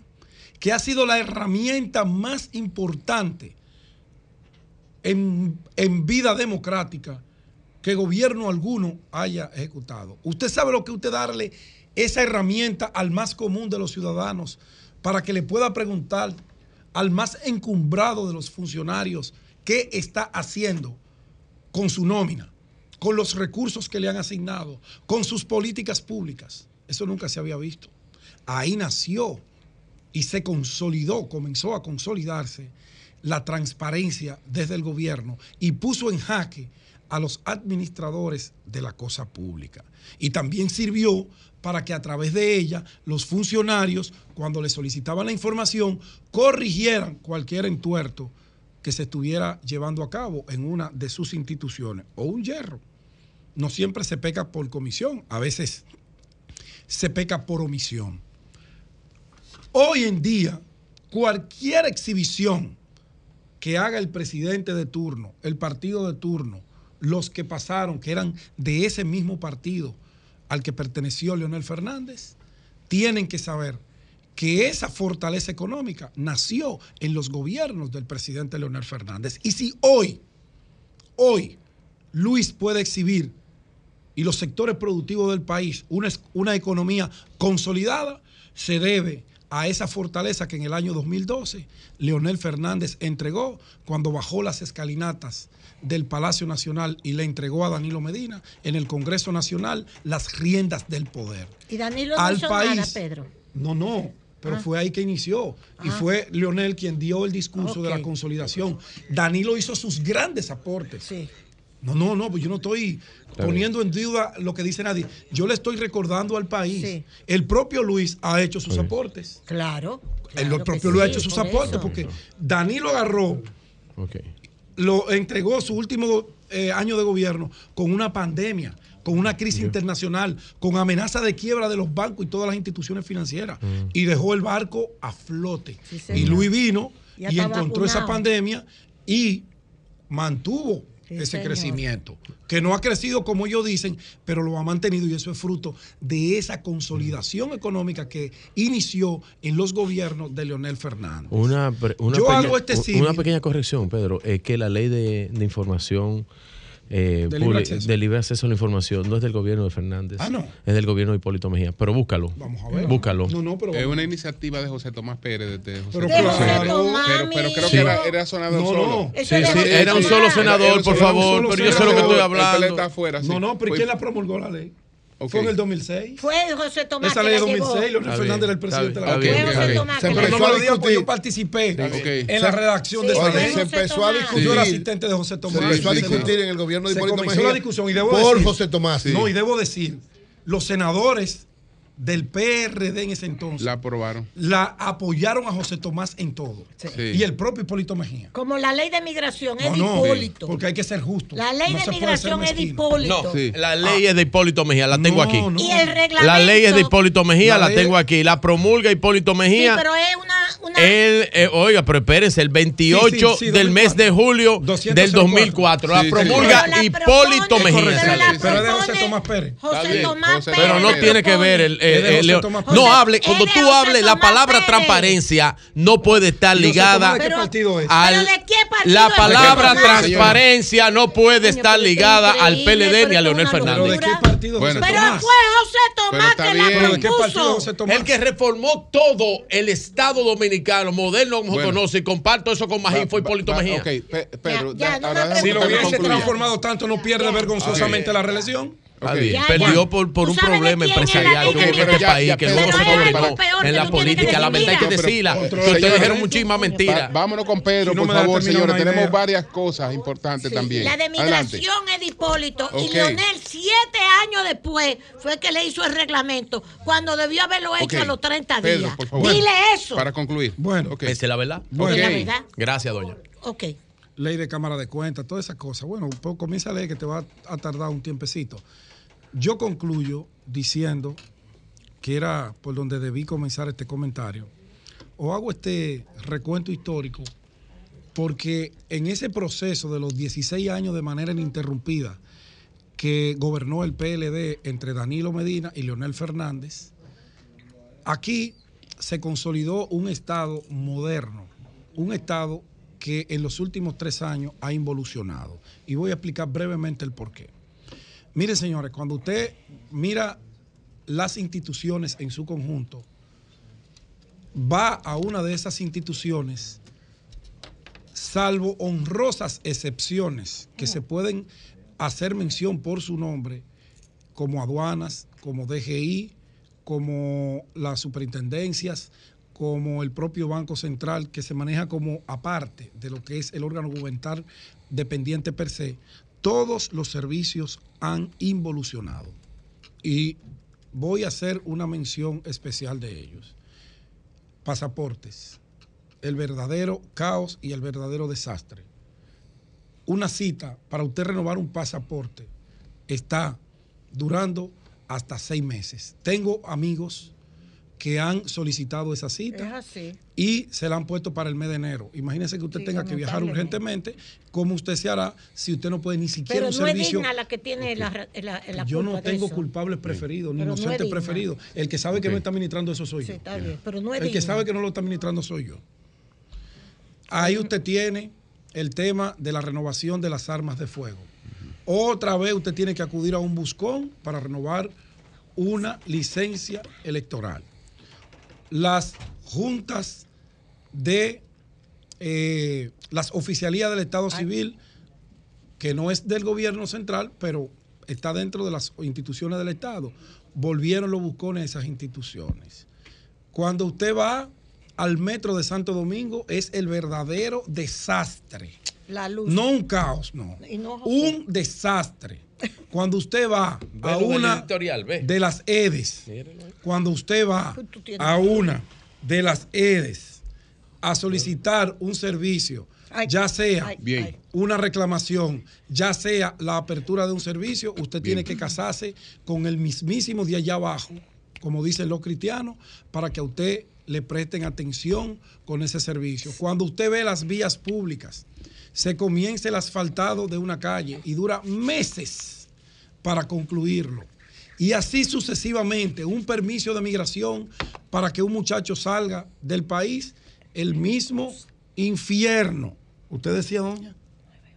Gracias al No. Pedro Diario por su información. Entonces, cuando usted comienza a ver que servicios vitales, hasta para sacar un papel de buena conducta, que usted lo hacía de manera ágil por una página web, esos servicios se han deteriorado de una forma abismal.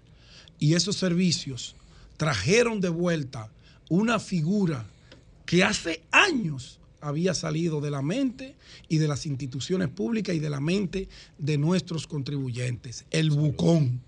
Volvió el buscón a las instituciones y con el bucón volvió el encarecimiento de esos servicios y volvió el caos, el retraso, la ambigüedad de los servicios públicos de la República Dominicana. Pero lo peor de todo esto, la inseguridad ciudadana también es uno de esos servicios que nosotros como dominicanos hemos perdido. Ojalá, ojalá, y el presidente Abinader, que por cierto hoy es lunes, debe ir a la Policía Nacional. El pasado lunes no fue presidente, yo llevo la cuenta.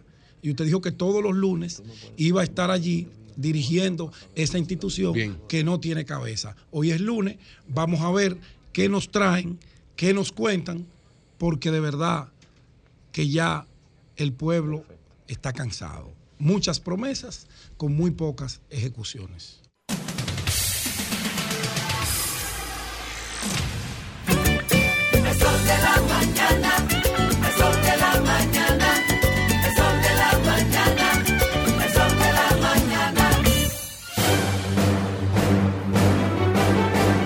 Y ahora, un boletín de la gran cadena RCC Media.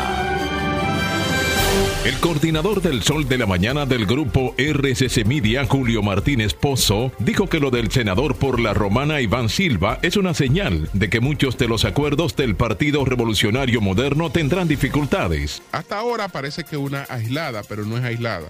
Hay una situación difícil con varios lugares donde el PRM se, reservó la senaduría. Ese no va a ser el único senador del PRM que va a tener es- esa actuación. Por otra parte, en San Juan, un hombre de 53 años le quitó la vida a su hija de 14 años de un disparo y se suicidó de la misma manera mientras se encontraba dentro de un carro. Finalmente, el Papa Francisco pidió rezar por la paz y no descuidar las otras guerras que por desgracia son a menudo supuestamente olvidadas. Este ha sido un resumen de noticia especial de RCC Media. Síguenos en Facebook, Twitter e Instagram como RCC Media RD.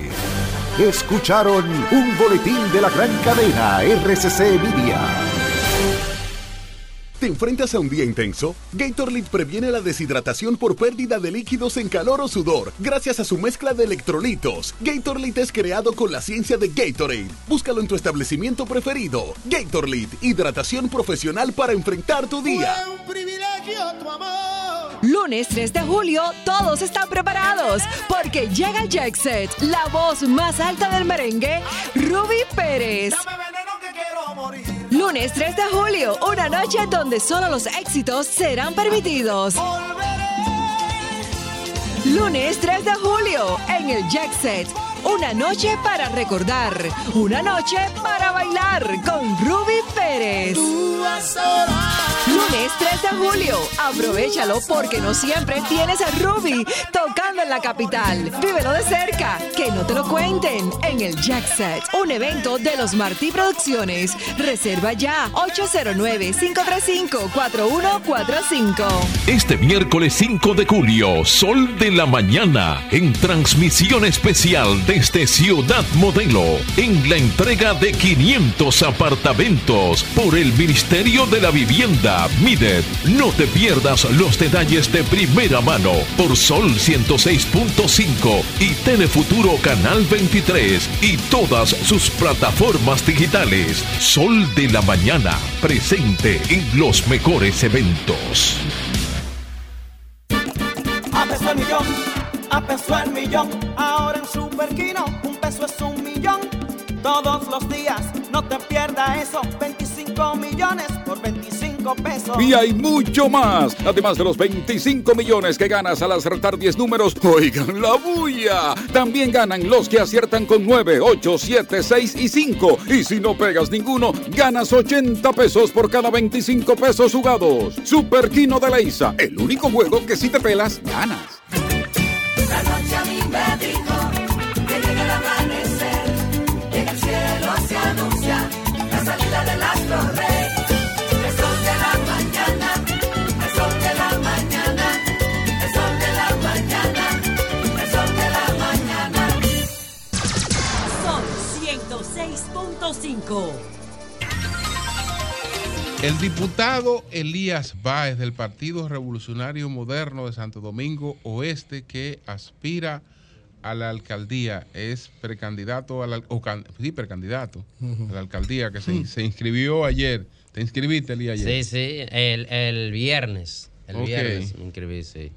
Buenos días. Buenos días. Saludos, líder, ¿cómo estás? Estamos bien, gracias. a Bueno, Dios. tú sabes que una de las cosas que se están planteando es que el PRM, una parte de sus figuras importantes como legisladores, tienen otras aspiraciones ahora. Entonces, ¿tú no temes que eso deje un vacío? Hay muchos que se inscribieron, Vertico, Alessia, Amado, a Pero- otra posición. A otras posiciones, Sí, claro, una sí. cantidad de diputados Sí, que Lo mismo pasó con el. PLD en el 2016. Sí, Se fueron como sí. 10 o 15. Sí. Bueno, el tú- mismo eh, patrón. yo no creo que deje un vacío porque se van unos y vienen otros. Y en el Estado ni se ama ni se odia. Eh, se va uno bueno y llega uno igual o mejor. Sea que no creo que haya vacío ahí. Es un hombre, es un hombre es- guapo. Aquí está un hombre guapo. La No, que va, estrategia que- es Elías es for- un tipo fortalecer lo municipal para dar un buen golpe. Y le mete miedo, Elías. Eh. Primero. Pero, por, por lo menos en mi caso, tú sabes que la mayoría de, de, por ejemplo, en Santo Domingo Este hay tres que se fueron a otra posición, porque ya tienen dos y tres eh, Periodos. eh, periodos ahí, y ya en- uno entiende que ya cumplió un rol en el Congreso, en mi caso también, y vemos la oportunidad, ¿verdad?, de ganar otra, otra posición y por eso nos lanzamos. ¿Y por qué en Santo Domingo Oeste se decidió la encuesta? Digo, se decidió primaria cuando el PRM en la mayor parte de los sitios va a ser encuesta. Y va a ser primaria solamente en los casos donde eh, la diferencia sea muy poca entre los, los candidatos eh, medidos. Eh, también en Santo Domingo Este se decidió eh, primarias por el asunto de que hay muchos aspirantes. En el este ¿En Santo Domingo en el Este, este, donde en el este también ¿Y no es habrá por encuesta? primaria. No. Primero fue encuesta en los dos y luego se decidió. Ah, se echó para atrás. Sí, que es primaria. Hay muchos oh. aspirantes. Bueno, ahí le va mal. Y entonces. Sí, eh, por la encuesta le iba mejor. Sí. Sí, claro, por la encuesta le iba mejor a los dos. Eh, primaria. ¿Y tú crees que tú le ganas a Andújar? Yo creo Andújar y a Francisco Peña. Digo, no, ahí a Francisco, espérate, que a Francisco. Peña. A- es a- Andújar y a Francisco, Peña. Peña también. Andújar él le gana, pero a Francisco La- Peña. las Que encuestas. no, va a ser- que no sé lo que va a pasar con Francisco Peña, porque a Francisco Peña Le prometieron eso. Le prometieron que era encuesta. Ay, mamá. Y a él le prometieron que era encuesta. Entonces ahora. Sí, pero ah, eh, Elías todavía no estaba aspirando. Ah, cuando le dijeron eso. Fuiste tú Entonces, cuando Elías se puso, se metió al ruedo, espérate que la cosa cambió ahora. Ahora tiene que ser con claro, Hay primaria. que darle la oportunidad a los que a los que están ahí en la casa, que, que, que formamos este partido. Ya no podemos ponerte la suavecita a ti que llegaste ayer. Ay, Pero se- Francisco Peña no llegó ayer. Oh, hace un mes. Sí, Francisco Peña. Pero- era- Hace del un PRD, mes, recuérdese Francisco era Pero de- era PRDista. PRD, fue parte- PRDista, PRDista. Sí, Fue pero alcalde ustedes por el son PRD. PRDistas Ah, bien, pero ya, también. ya es PRMista, no vamos a ir en detrimento fuiste de eso. PRDista, todos no son fueron tus menesteres. PRDistas. Yo no, No yo- te dejes yo- llevar ese plano. yo no no, te dejes llevar el plano. Ah, Eh, pues, mira, tú ganas eh, esa. esa eh, Claro, claro, sí. Mira, ¿Qué dicen tus Eh, números? Espérate, espérate. ¿Qué dicen tus números? Si hoy fueran las elecciones, Elías gana por, por 20 puntos por encima de los dos. ¿A los dos? De los dos. Y eso es medible. Bueno, Julio maneja encuesta. Llámate, hazte una llamadita y averigua eso. O sea, que Julio sabe. Sí, sí. ¿Qué tú harías? ¿Qué tú harías? ¿Por qué tú quieres dejar el Congreso? Que- Mira, Julio, la verdad es que Santo Domingo Oeste hay que transformarlo. Porque, sí, oeste. Porque este municipio se ha quedado rezagado en el tiempo. Sí, es verdad. Oye, desde el 2001, 21 años tiene ese municipio en el caos, el desorden, la inseguridad. Y los alcaldes han Es tenido verdad. buenas intenciones, pero no han hecho el cambio que nosotros anhelamos. ¿Cuál ahí. es el cambio, según Oh, tú? pero ahí tiene que haber limpieza que no hay. Ahí debe de haber un tránsito ordenado que no hay. Ahí debe de haber seguridad con la policía municipal, iluminación que no hay. Ahí debe de haber escuelas laborales y técnicas para los jóvenes. O sea, es que en, en Santo Domingo este es un municipio que se ha creado gobernar solamente para el clientelismo político. Elías. y no puede ser eso. Elías, Elías, Sí. Elías, tú, una, una pregunta, porque tú sabes que hay liderazgo local dentro del PRM que convive ahí en esa, en esa demarcación. Hay fuerzas políticas. Andújar es una, que es el alcalde, eh, está la diputada, eh, están una serie de fuerzas políticas que no necesariamente van a competir contigo. ¿Cómo te llevas tú con esas fuerzas que están ahí de cara a Nosotros somos todos amigos y re- yo fui coordinador de campaña de Luis, yo coordiné la campaña ¿A- a de- cuál de- de- a cuál del de- mismo Andújar, ganamos la, a cuál- la candidatura. ¿A cuál o de ustedes está apoyando Levy? Levy, eh, Levy está, es dura. Levy La está aspirando a diputada, todavía... Ella no está apoyando a ningún alcalde. Ella no, no está definida. Ella no está definida. Todavía no está definido. Usted de decía que, la, que en Santo Domingo Oeste no se había podido resolver por el, por, por el clientelismo político, pero cuando Así uno es. habla con los políticos, uno llega a la conclusión, por lo que ustedes dicen, de que eso es un mal necesario, o sea, que es imposible hacer política acá sin ese clientelismo. ¿Cómo prescindir de eso? Mira, una cosa es tú tener planes sociales para ayudar a los envejecientes, a los jóvenes. De manera, por ejemplo, tú puedes poner un consultorio de la alcaldía para que vayan y se, se chequeen, darle una medicina gratis. Pero tú agarrarle y darle mil pesos a Consuelo, 500 a aquel, del presupuesto de, del, del ayuntamiento y dos mil aquel para que voten por ti después mensual. Y tú gastas 3 o 4 millones de pesos en eso, pudiendo con esos 3 millones mensuales hacer una cancha, un polideportivo, poner seguridad. Eh, a eso es que apostamos. Bueno, Francisco Peña Eh, una vez tenía un programa de, de estímulo eh, para las pequeñas inversiones. No te rías, Julio. No, pero él salía a prestarlo directo. Sa- él salía Por la libreto. ¿Cuánto- por la ¿Cuánto alcaldía. necesita para el motor? Eh, pa- pa- Tres mil. ¿Usted cuánto necesita? Dos mil. Lo iba apretando directo. No, no no, no, de de. Eh, eso es atraso y no podemos mirar para atrás. Oye, no podemos mirar para atrás, debemos mirar hacia el futuro y por eso estamos apostando a que Santo Domingo Oeste mire hacia el futuro con Elías Y el Valls. tema de los nombramientos en nómina de los compañeros.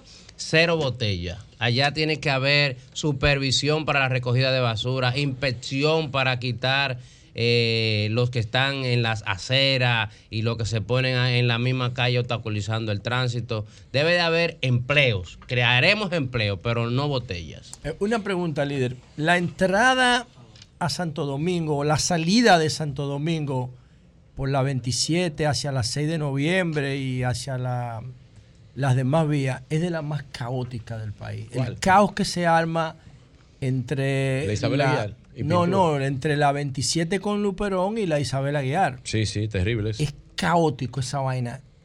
Se han hecho mil planes para resolver ese tema de tránsito, esa distribución de tránsito, y no pasa nada. Eh, ¿Cómo lo ves tú si quieres administrar el municipio de Santo Domingo Este? ¿Qué solución tú le buscarías a eso? ¿Cómo gestionarlo? ¿Habrá que decirle a la gente que proteste para que el gobierno haga caso? Y, y busque Eh, lo primero es que allá en Santo Domingo Este no hay autoridad. O sea, tú no ves un policía de tránsito de la alcaldía organizándote. Es lo primero que tú tienes que empezar por ahí. Y lo segundo. En el distrito tampoco. Sí, y lo segundo, eh, por ejemplo, en pintura hay que llamar al gobierno que haga una solución vial ahí. Hay O un mercado improvisado. Que sea un también, ¿no? elevado. un sí. mercado no declarado. Un mercado que No lo han declarado, dejado. sí. Ahí hay 100 vendedores, la 100 mayoría vendedores. haitianos. Y la guagua te y eso cogen le dos compete carriles. a la alcaldía limpiar eso, José. Entonces la y la guagua te cogen dos carriles. La sí, guagua. sí. Es un problema de, de falta de autoridad que hay en Santo Domingo Este. Allá con los policías municipales nosotros vamos a resolver eso. Bueno. Nadie lo ha resuelto, nadie ha podido resolver ¿Cómo, esa tú sientes, caos ¿Cómo ahí. tú sientes las otras fuerzas ahí en Santo Domingo Este? Eh, dividido.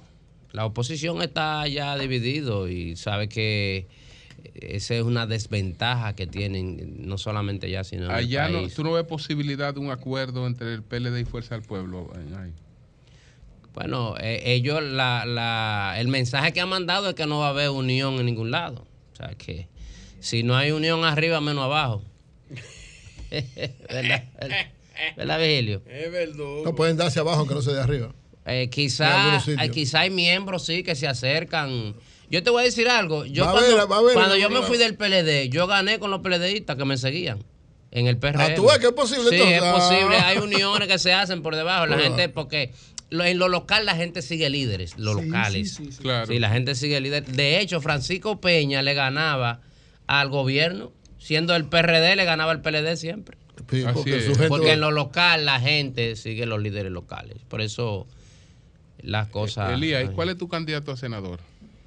Está fuerte esa. Está duro, ¿verdad? La provincia, ¿cuál es tu candidato a senador? Están aspirando eh, Amado, Alexis Jiménez y Antonio. Yo creo que, que gane el mejor. Los dos Que primeros- los dos primeros son buenos. Que gane los que tengan votos, pero los tres son de, de- Pero del eh, va a haber, Mira, va a haber los también. dos primeros son buenos. Vertico ¿Cómo se va- inscribió por encuesta. Ah, se va a hacer por encuesta. por encuesta. Vertico se inscribió Vertico es bueno, Sí, Vertico es sí. un tipo, yo lo respeto No, pero mucho. Vertico, Vertico, el gran amigo Vertico, que es alcalde. Que El alcalde se inscribió. Sí, eso es lo que le pregunto a Sí, sí.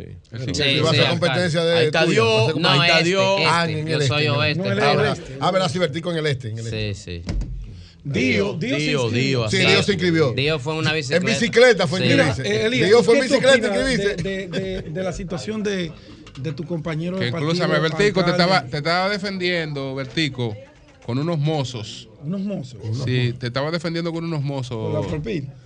Pero yo sé que eso no fue Vertico, porque Vertico no es hombre de eso. Eso fue la Pero es el cuento completo ya que Eh, bueno, ¿Qué, qué te Vertico, son unos? Vertico hizo un Lo que le encuentro. en el restaurante. Vertico hizo un encuentro de varias horas con 45 personas. Yo no sé con quién fue que dejaron la propina. En definitiva, que a los mozos le dejaron 100 pesos y habían 45 gente. No, No, eso no- no, no fue no. Julio, seguro alguien se lo llevó. Seguro, la- seguro, él dejó 2 3 mil pesos ahí y lo tumbaron. No, no eran 5 mil que tenía el sobre. Eso lo cogió. Pero le dejan 100 pesos. Alguien se llevó la propina. Sí, sí, sí. Elías, ¿es cierto que pasa por allá de nuevo. Es cierto que Radamés González y su equipo te apoyan? Yo sé que Vertico no va a hacer una cosa como esa. Eh, mira, allá hay un problema. ¿Verdad? hay un problema. Ahora, lo que tú puedes estar por seguro, Elías Báez, que fue coordinador del equipo de Luis Abinader, y todo el que es de Luis Abinader va a apoyar a Elías Báez. Y luego, el otro equipo, que no va a mirar para atrás, se va a sumar a apoyar a Elías Báez. Radamés de los que apoyan a. Radamé de Luis. Ah, de Luis, o sea, que te Cuando tú hablas de mirar hacia atrás, yo automáticamente deduzco que te refieres a Francisco Peña. ¿Quién representa el atraso? No, y- no, yo no sé, no, no, yo no. y, y el clientelismo y lo mismo. Yo no, yo no sé. Yo Y una persona que llegó ayer al partido, como que Que hay dice que una- no, pero llegó ayer. De que la gobernadora de la provincia de Santo Domingo también le aspira. Ah, la Se señora aprobó a senadora, sí. También. Sí, sí, sí, sí. Ah, Julia. ¿y ¿Quién es la, quién es la- Ella la nos dijo, gobernadora? ella Julia, dijo que aspiraba. Julia, Julia Grullán. Mira Julia cómo que Grullán. está el PRM. Sí. Todo contra el alcalde de Santo A Domingo. senadores que ella aspira. Todo contra el alcalde de Santo este, todo contra el de los Alcarrizos, todo contra el senador de la provincia. Y el diablo, es un No, no, no, es todo porque el actual alcalde está aspirando y se inscribió y está aspirando. Sí, se pero- le dio la oportunidad al que vino, o sea que todo el mundo Y está. Manuel tiene que ir Eso a es una convención Esa es la democracia. Y Manuel O sea, Manuel va a Ah, la convención. Pero esa es la, de- sí, esa es la democracia. O no nos gusta la democracia. No, no, eso es de mujer, claro. Ah. Es lo que convenga a cada partido. la democracia y un lo, chin más. lo que no puede haber es que tú seas el león y el rey, el pichón y el jefe en un partido. Que tú decidas cómo es que debe de ser. Pedro, No, no, no, hablando, Porque Pedro. él dijo que, di que allá no se reservaron, pero ¿quién se inscribió? En ese partido nadie se inscribió. Pero Entonces está todo el, el reservado. proceso no se ha iniciado ¿Eh? ya. ¿Cómo que no? La pre-campaña abrió ayer. Ah, no, tú estás pero- como Virgilio. Pero Tú eres un político yo quisiera ver a alguien inscribiéndose en ese Pero partido. no, no, no comas ansias, que verás miles. ¿Tú crees que el presidente Abinader gana en primera vuelta. Elías? Tú verás. Eh, Luis, ¿por qué gana en primera vuelta? No solamente que gana en primera vuelta, sino el por qué gana en primera vuelta. Ok. Dos, eh, la oposición está totalmente dividida y es un asunto de orgullo entre ellos. Ni uno va a apoyar al otro, ni el otro Pero apoyará eso también le perjudica a él. Claro, porque eso le da fuerza a los dos trabajando por lo suyo. Eso le, da- eso le- eso le Y perjudica, garantiza que eso nadie saque perjudica a 50 él, más Porque si tú tienes esos dos partidos Trabajando cada uno por su voto. activamente por su voto, matándose por su voto, es- Nadie saca ellos le 50 quitan a Luis también. Sí, la gente sabe que... Y además que- que una parte de esa le dio mucho a Luis. Sí, cuando la gente ve No uno por aquí, otro por allá, y ve un solo que va directo a un camino, piensa, este es el que va a ganar y se van por No, ahí. y Luis anda los solo, indecisos, Luis anda solo. Oye, los indecisos votan por el que va a ganar y no, no miran para otro lado. Luis se va en primera Entonces, vuelta. ¿Cuándo son las primarias allá? Fácil En se va en octubre, primera vuelta, el sí. día 2. En octubre, primarias. pero octubre el día de Sí. primaria. Primaria para Santo Domingo Oeste. Oeste. Y no aceptamos otra cosa. Allá es democracia que En queremos. las encuestas no le gustan a ustedes. ¿Por No, qué no, no, le gusta no, la encuesta? ¿Por qué no Eh, le gusta la la gen- encuesta? la Eso es muy. Lo que pasa es, Julio, porque tú puedes mandar a hacer una encuesta hoy y decir que Elías está arriba y mañana Pedro hace otra y dice que fulano es que No, y está no arriba. el No, partido, el partido, el manejan. no, pero el partido que se supone Ah, que porque el partido no la maneja. Bueno, El partido no lo sé, maneja. Pero, pero mira, en. Santo Domingo Este, ¿sabe lo que pasó cuando Sí. el Cañero y Karen? Que salía Karen arriba. No, hala de nuevo, porque que esa no me conviene. Y hala de nuevo hasta que hasta que el Cañero salió con un punto arriba y dijeron esta época el que le convenía al partido de gobierno, al gobierno, le convenía a ese. Al final fue un fracaso porque perdió. Y que Bueno. me perdone él. Bueno, pues Ganó, gracias. pero después la perdió. No, ganó, él ganó, él ganó. Él tenía razón, ga- ganó. ganó y después perdió. Bueno, pero ganó en el Sí. momento de la encuesta, ganó. No, pero ahí Todos ganaba. y Pero eh, Karen ganaba más fácil. Sí. Eh, Bueno, pero Bueno. tal vez. que- Pero las encuestas no es democrática. Eso es una reserva disfrazada, déjame decir.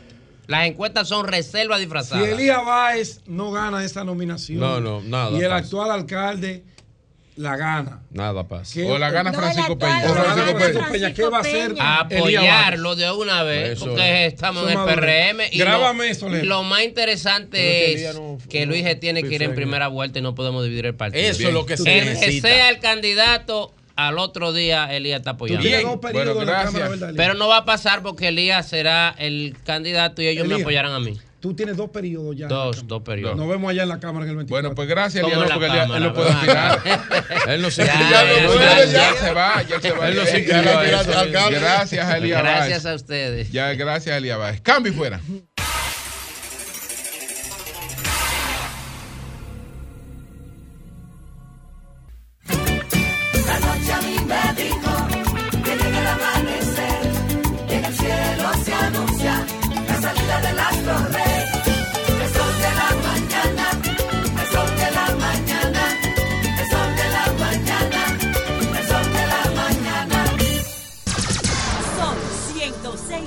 105. Cabral. Gracias al Dios Todopoderoso Jesús, mi Señor Salvador y guía, como siempre inicio con la palabra de Dios. Salmo 62.5. Solo en Dios haya descanso mi alma, de Él viene mi esperanza. Amén. Qué lindo. Es la fortaleza para cada una de las cosas. Qué bonito. Mm. Miren, lo que aconteció ayer en la inscripción de las candidaturas, por tanto del parte del PRM como de el Partido de la Liberación Dominicana y digamos también en el proceso que, que de alguna manera se dará en, en la Fuerza del Pueblo. No, no, dará, ayer, pero César dijo aquí que estaba dado ese. no, no, eh, eh, ellos tienen una forma diferente, te lo explicó ya Pedro. Ellos tienen una forma diferente. O sea, ¿qué pasó ayer? Yo Por creo que ayer- iluminación divina. yo creo que ayer el inicio, o sea, el inicio ya de la precampaña, que realmente es la campaña, aunque no es la precampaña, es la campaña, que de hecho Inteligencia estaba, artificial. es- estaba haciendo una serie de elementos importantes, cada uno de los aspirantes, tratando de envolverlo para no faltarle a la ley. Pero ya de hecho este es el inicio de algo interesante. ¿Qué es lo que está aconteciendo con esto? Lo primero, como ustedes vieron, tanto el PRM como el PLD mostraron sus músculos. ¿Cuáles son los músculos de cada partido? La cantidad de aspirantes que hay en cada zona, porque esa es la gente que va a llevar a votar a la población a favor de los partidos. En la medida, ¿es bueno o malo tener muchos candidatos? Es bueno y es malo. Es bueno en el sentido de que esa gran militancia se va a movilizar alrededor de esos aspirantes. Si eso es bien manejado, respetando las reglas, con un espíritu de disciplina, con un espíritu claro de apoyo al que gane en mejor lead o al que las encuestas, sea con, con convenciones o con encuestas, la mayoría van a ser por encuesta, lo importante es que en cada uno hay un espíritu de cada partido de que va a respetar lo que decidan las encuestas o el proceso que se haya dicho en los sitios donde se planteó convenciones. Eso es lo primero. Ahora, la movilización de por sí es mostrar los músculos, es empezar a tocar puertas, es empezar a ganar simpatía de la población para convertirla en voto. Porque una cosa es que simpaticen por ti, pero esa simpatía nada más se convierte en voto si la gente está motivada para ir o usted la motiva para ir. Estos tiempos son un tanto diferentes. En sentido general mantienen la misma situación, es decir, usted tiene que tener una estructura para movilizar. En estos tiempos, digamos, las redes, los medios de comunicación, en, en las últimas décadas, se han convertido en motivadores naturales, sobre todo para la gente que tiene mayor conciencia política o para los que tienen mayor preocupación. Una cosa es tener conciencia política en los sitios más desarrollados y otra es tener algún nivel de, de interés aunque no sea por convicción propia, sino está en medio de la situación y bueno, yo voy a votar porque yo quiero que gane fulano. Entonces, es- todos esos elementos se van a ligar en este proceso tan interesante. Pero, ¿qué fue lo que para mí de ayer significó algo de trascendencia? La fortaleza de nuestros partidos. Es dos principales partidos, la Fuerza del Pueblo ya también lo hará porque tiene una gran movilización también. Pero qué bueno que República Dominicana ha logrado mantener, en este caso son tres partidos importantes. Ayer el PRD también dio un paso interesante con la asunción en sus filas del senador de, de la Romana. Es decir, cuatro partidos que de, de alguna manera van a hacer una importante movilización y entre todos, o sea, gracias a Dios en la República Dominicana hace tiempo que no hay ningún signo de desestabilización política, no hay porque todos los que participan en el proceso saben que van a perder o a ganar, en algunas pueden ganar, en otras incluso en medio de la pandemia, el PLD perdió las elecciones y entregó sin ningún problema. En medio de la pandemia se desarrolló una campaña electoral que todo el mundo respetó y la gente, con una gran abstención, pero la gente fue a votar porque necesitaba algunos hacer cambio y otros tratar de consolidar lo que había. Es decir, que yo creo que lo de ayer es digamos, un banderazo interesante de la consolidación de nuestros partidos, porque aunque, por ejemplo, en el caso del PRM se evidenciaron algunas cosas, situaciones difíciles, a fin de cuentas, el PRM tiene una serie de facilidad especial que no tienen los otros dos partidos o los otros tres partidos.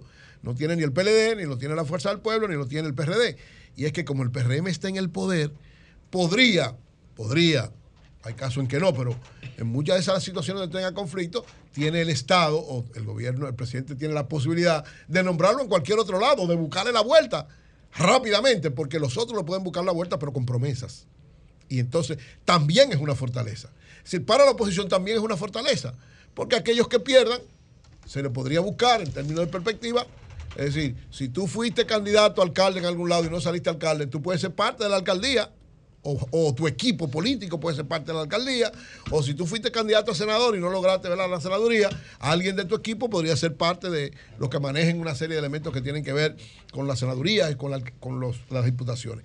Es decir, ¿qué es lo importante de esto? Que el sistema de partidos en la República Dominicana se consolida y eso es bueno para la democracia, sobre todo para las perspectivas económicas que no son y esperamos ¿verdad? que la situación electoral no la agrave más, pero la situación económica de alguna manera genera muchas tensiones de cara a las elecciones y al primer año del gobierno, sea que se reelija el presidente Luis Abinader o que venga otro, otro presidente, cualquiera. Si la perspectiva de lo que viene es complicada, es difícil para el manejo. No quiere decir que la economía se va a caer ni nada de eso, pero hay una serie de situaciones que se están dando, que se están profundizando, que se están complicando, que son uno de los grandes retos en términos de la conducción económica del país. ¿Qué otro elemento importante vi en el día de ayer en los dos partidos, tanto en el PRM como en el caso del PLD?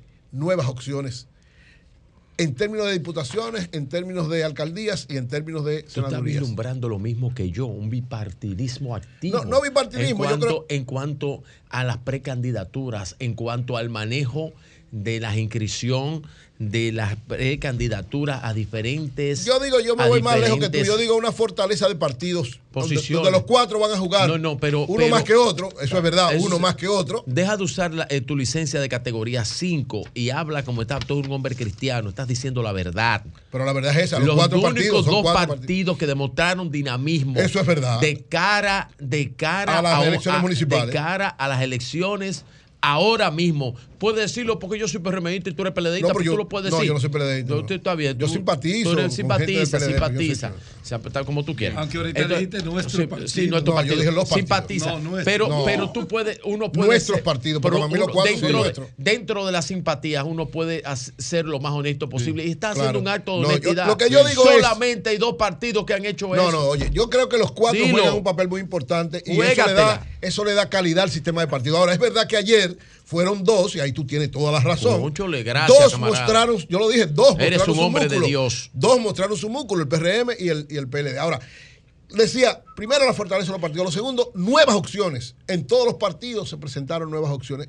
¿Qué son nuevas opciones? Mire, sobre todo en el caso de las alcaldías y en el caso del Congreso, se da siempre, o se daba antes, alguna te- una tendencia que poco a poco ha ido cambiando, que generalmente los líderes históricos de esos sitios eran los que se mantenían, sea senador, sea diputado, sea alcalde. En los últimos tiempos, fruto de la, de la de que se ha insertado en la vida política actores nuevos, jóvenes generalmente, o aunque no tan jóvenes, pero gente con, con visiones diferentes, tanto el Congreso como las alcaldías han tenido una especie de renovación en algunos aspectos. Y para este, para este nuevo Congreso, yo creo que es importante que una serie de ofertas interesantes, novedosas, la gente la vea, sobre todo en los sitios donde es más importante, porque el Congreso, desde mi punto de vista, va a jugar un papel crucial en el próximo gobierno, sea que Luis se relija o que venga otro presidente. ¿Por qué? Porque el próximo Congreso va a estar sumamente fragmentado en términos partidarios. La composición va a ser, no creo que ningún partido, por lo menos hasta ahora, es lo que parece, si se sigue consolidando el PLD, si se sigue consolidando la fuerza del pueblo y si el PRD logra algún nivel de consolidación también, en términos de composición, el Congreso va a ser muy diverso el próximo Congreso y tal vez ninguna de las fuerzas, ni siquiera el gobierno, alcance la mayoría absoluta. Puede ser que alcance la mayoría relativa, pero no la absoluta y hay leyes que implican mayoría absoluta. Entonces, a partir de eso, debemos tener presente una serie de elementos importantes para quienes vamos a elegir. Y así como Pedro, creo que es un, un tremendo candidato para, para ser eh, diputado en la circunscripción número 2, hay una serie de elementos, y yo quiero ahora destacar a alguien que pienso que le da novedad, visión, que sentido estratégico por lo que representa, que es a Yuri Enrique. Ah, no, Yuri, una estrella. Sí, Yuri Yurito, Enrique sí, es un muchacho sí, sí, extraordinariamente valioso Sí, por sí, la sí. preparación que tiene. Tiene, Sí, sí, sí, de- de un doc- tiene dos maestrías, No, es no. abogado, estudió en, en Inglaterra. O sea, tiene una preparación, pero además una formación en todos los órdenes. No lo ayude con los currículos. El currículum. No, pero estoy diciendo para la preparación no de lo- tiene que ver con la No, parte porque va- él va a hacer política. leyes, Él él va a tipo leyes. pre- No, políticamente es brillante. La preparación es interesante, pero Yuri es una persona, es un político, trabaja política, Así conoce las necesidades, trabaja comunicación. No, Olvídate del currículum. Aparte de que es brillante, es otra cosa. Él- un él- excelente. pero además conoce y sobre todo se ha centrado en algo eh, importante. Prospecto del PLD. Está haciendo propuestas concretas, candidato. Específicas de lo que él va a impulsar en caso de que llegue. Yo quiero ahora, eh, Llovita, él hizo un spot brillante, extraordinariamente bien elaborado, donde precisa lo que son sus ideas en los aspectos fundamentales que él va a, a- a trabajar. Lo hizo ayer al inscribir su, su Muy bien. candidatura como aspirante a diputado en la circunscripción número uno. Yo Felicito quiero mostrarla en este momento.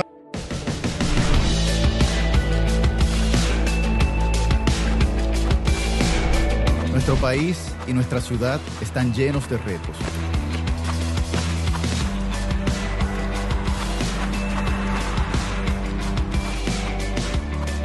Como buen representante, no vengo a cumplir mis sueños, sino a cumplir los sueños de la gente. A ti, joven dominicano, trabajaré para que tengas tu primera oportunidad con pasantías remuneradas. Para ti, mujer, impulsaré el primer programa focalizado para financiar las ideas y proyectos de las mujeres emprendedoras. Y ante el desorden y la inseguridad, implementaremos el Plan Hostos para rescatar la moral y cívica en nuestra sociedad. Nuestra carrera comienza aquí. Quiero ser diputado para que tú y yo ganemos el futuro. Muy bien, ese es Yuri Enrique del Partido de Liberación Dominicana, aspirante a PLD, diputado. pero Yuri del Por PLD. Eh, Yuri ha, ha desarrollado una carrera política en todos los órdenes, Claro. preparándose desde el punto de vista intelectual y desde el punto de vista político. Miembro de este programa. Es miembro, Sí. es, es el coordinador de, En los sábados. de los sábados. Claro. Y además Los es- tenis también, pero y esa chaqueta, man, con Oh, este calor. No, porque él combinó las dos cosas. Recuerda, la él entra al Congreso con los tenis, pero con. El concepto está muy bien. Claro, pero la, Todo el lo mundo que él no dice le gustan los como entra con la visión, como tú querías hacer. Hay que tener saco y corbata, pero también hay que tener la, la juventud de los tenis. Muy bien de parte creo de que es Yuri. un tremendo. No, y, y el concepto está muy bien. No, y además, la- las ideas de que tres ideas fundamentales Sí, que plantea que va a. Muy novedoso. La de los jóvenes, Muy la de las mujeres y Claro. la de la seguridad. Tres elementos importantes, sobre todo en la circunscripción número bien, uno. Así que yo espero que el Congreso, que va a ser electo, ¿De qué circunscripción? circunscripción número uno, usted vota por él y yo también. Ah, Él es de la sí, circunscripción de nosotros. se puede votar Así por que él. saludamos esto y esperamos que con esta calidad de la que tiene Yuri Enrique haya muchos, muchos que vayan al Congreso a darle calidad para que pueda servir al desarrollo de la nación. de hostos Cambio fuera. Este reporte llega a ustedes gracias al producto natural Fibracina que elimina colesterol, azúcares, absorbe y expulsa los excesos de grasas del cuerpo, ayudando a bajar de peso. Fibracina, fabricado por Guardian Drug Company y autorizado por la Administración de Medicamentos y Alimentos de Estados Unidos. Teléfono en República Dominicana 809-688-3622 y en Estados Unidos 732-745-7575. Ramón Mercedes, adelante. Buenos días a mis colegas del programa y a los oyentes en la República Dominicana y en el mundo. La temperatura promedio para hoy por los 78 grados estará seminublado, se sentirá calor y se esperan lluvias durante el día. Bien. Atención, mucha atención a los miles de personas que escuchan este programa en Nueva Jersey. Las autoridades de Nueva Jersey alertan a los residentes por un coyote suelto que es agresivo. Ya atacó a dos personas el viernes por la tarde, a un adulto y una niña de 13 años. Asimismo, atacó a un perro en un parque dejándolo en malas condiciones. El coyote se ha localizado en la reserva South Mountain del condado de Essex, dijeron las autoridades. Las personas que visitan el área deben ser muy cautelosas. La policía del condado de Essex advierte que el coyote podría tener rabia. Otra información, por primera vez en la historia de la policía de New York City, fundada en 1845, un hispano asume su mando. Edward Caban, de padres puertorriqueños, dirige de manera interina el cuerpo policial neoyorquino tras la renuncia de la comisionada Kisan Sur la semana pasada. El hispano tiene bajo su responsabilidad la agencia policial más grande de Estados Unidos para proteger una población de 8.800.000 habitantes en 778 kilómetros cuadrados con 36.000 agentes, entre ellos unos 4.000 dominicanos.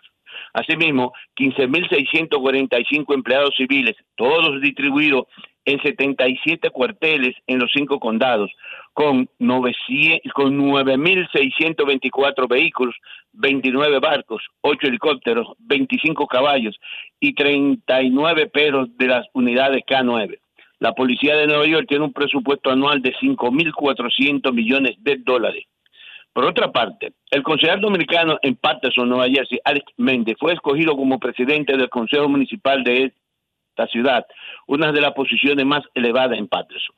La sala capitular está compuesta por nueve miembros y Méndez, que se desempeñaba como vicepresidente, obtuvo cinco votos contra tres que adquirió su contrincante. Luis Vélez salió como vicepresidente. La población de Patterson sobrepasa los 180 mil habitantes.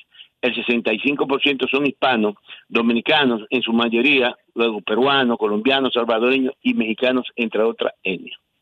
Asimismo, miles de dominicanos en esta ciudad y de otras aledañas se preparan para asistir este martes 4 de julio a los espectáculos de fuegos artificiales más grandes de Estados Unidos que efectúa la tienda Macy por la independencia del país.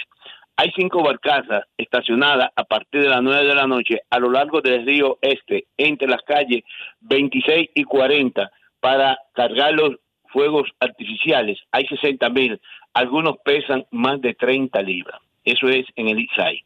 Las autoridades advierten que usar o comercializar cualquier tipo de fuego artificial está prohibido por ley y de usarlo podría terminar multado o ser detenido por conducta criminal. Además, la ciudad de Nueva York aprobó un presupuesto de 107 mil millones de dólares para el año fiscal 2024, que incluye una mayor financiación para trabajos y aprendizajes dirigidos hacia jóvenes y programas educativos innovadores para estudiantes de escuelas públicas. Por último, policiales. Ticua, ticua, pipam, pipam, pam, pam. Este sábado, a eso de las 6.30 de la tarde, un joven de 15 años fue muerto de varios balazos en el parque Riverbank, a la altura de la calle 158 con la avenida Riverside. El lugar estaba lleno de adultos, mujeres y niños, quienes corrieron despavoridos, ¡guay, guay, ay, ay, ay, ay! Gritando en diferentes direcciones buscando refugios. Asimismo, siete personas resultaron heridas la noche de este domingo en el Bronx a causa de disparo, informó la policía. Se desconocen la identidad y nacionalidades de la víctima. Los pistoleros huyeron del lugar y son perseguidos por la policía. Regresamos al estudio. Gracias, Ramón. Muchas gracias. Comunícate 809-540-1065. 1-833-610-1065 desde los Estados Unidos. Sol 106.5, la más interactiva. Bu- bueno, a, a propósito de Cheo, que nos ha llamado de la Yagüita. La yagüita del pastor. Del pastor. Eso es ahí en los La jardines. CA se comunicó con él. Ah, él también grave, nos escribió para decirnos que, que la CAS lo llamó. En- sí. Julio, buenos días para ti, para el equipo, el sol de la mañana. Julio, escúchame que yo sé que tú estás laborando en estos momentos, pero te estoy tirando para de antemano darte las gracias tanto a ti como a Doña Consuelo y al equipo del sol de la mañana. Ah, acabo de recibir una llamada de- del ingeniero Luis Salcedo y él quedó de mandar a alguien aquí para chequear la parte que hay que apartarla y entonces proceder a hacer el trabajo. Así que te mantendré informado, pero de todas formas gracias de antemano, mi hermano, y que Dios te bendiga grandemente. Mucha salud y bendiciones para ti y para tu familia. Muy bien. Es el caso de la Yagüita del pastor, Muy bien. que Cheo tiene varios, varios días llamando. Don Julio, don Julio, antes, don antes Julio. de eso ahí, para conectarme Sí. con eso que dice Julio y Sí. a Cheo. A mí no me gusta ser pesimista. María Elena dice, Pedro dice y tiene Coño, razón. pero ahí va a meter la... Ese caso de la yagüita del pastor, yo no solamente lo he denunciado aquí, José también, Cheo lo ha hecho. Qué Elías, que es un gran dirigente de allá de esa zona, yo en un recorrido que hice lo comuniqué con el ingeniero Salcedo, porque es un problema que tiene ya tiempo. Ahí es un problema de acometida de agua. Ellos pueden llamar y hacer todo, pero lo que tienen es que aparecerse con los camiones y los ingenieros a hacer el trabajo. Va bien. Pedro, Ya de llamar y llamar está bueno. Pedro, Está bueno. Pedro, me Bueno. dicen, me Está bueno. Bueno. renunció el asesor, eh, un asesor de, de Abel Martínez, Jorge Lenderborg. Un asesor político. Jorge Endebor es mi hermano, un tipo Asesor electoral y político. De, renunció de, la campaña político. Y me, di- y me dicen. Muy duro, Jorge. Me dicen Amigo que mío. está por los lares de la fuerza del pueblo. Bien. Eh, así que ya saben, ya se le fue de un lado para el otro. Turismo partidario. Bueno, Wi- Wilson Pérez. ah, no, porque él es asesor, él no es partidista. Lo- lo- los asesores no son de- es de- verdad, del brother, partido. es verdad. Disculpa, Se mejor. contratan y si no sí, hay se Eh, contrata, sí. fue, fue, pero está por los Sí, lares de ahí, sí, de, sí, de- sí. de la fuerza del pueblo. No es político. Tiene- tiene la, la fuerza del Bueno, pueblo. Sí, sí, Wilson sí, sí. Pérez. Wilson, ¿cómo estás? Bien, buenos días, buenos días al país. Wilson, ¿qué tú sabes? ¿Qué te dicen tus fuentes sobre el caso este de el chofer de migración? Trabajaba en el equipo de, de Venancio, no era el chofer de Venancio, pero sí trabajaba en el equipo de Venancio. Pero, ¿qué fue lo que pasó con él, Wilson? Bueno, buenas tardes, buenos días primero al país, buenos días a todos allá en cabina, buenos días a esta Sí. gran Buenos estela días. que- Ciertamente, Julio, tal como tú acabas de decir, hay muchas conjeturas. Eh, yo bien temprano que doy seguimiento a eso tan importante, a atinados comentarios que tú le haces al país y al mundo. Estoy viendo que te referiste al tema. Y tengo para decirte lo siguiente. El sábado en la mañana, cuando fui enterado del hecho por una persona eh, de allá de migración que me informó sobre, el lamentable hecho, eh, me puse a indagar sobre este, sobre este caso.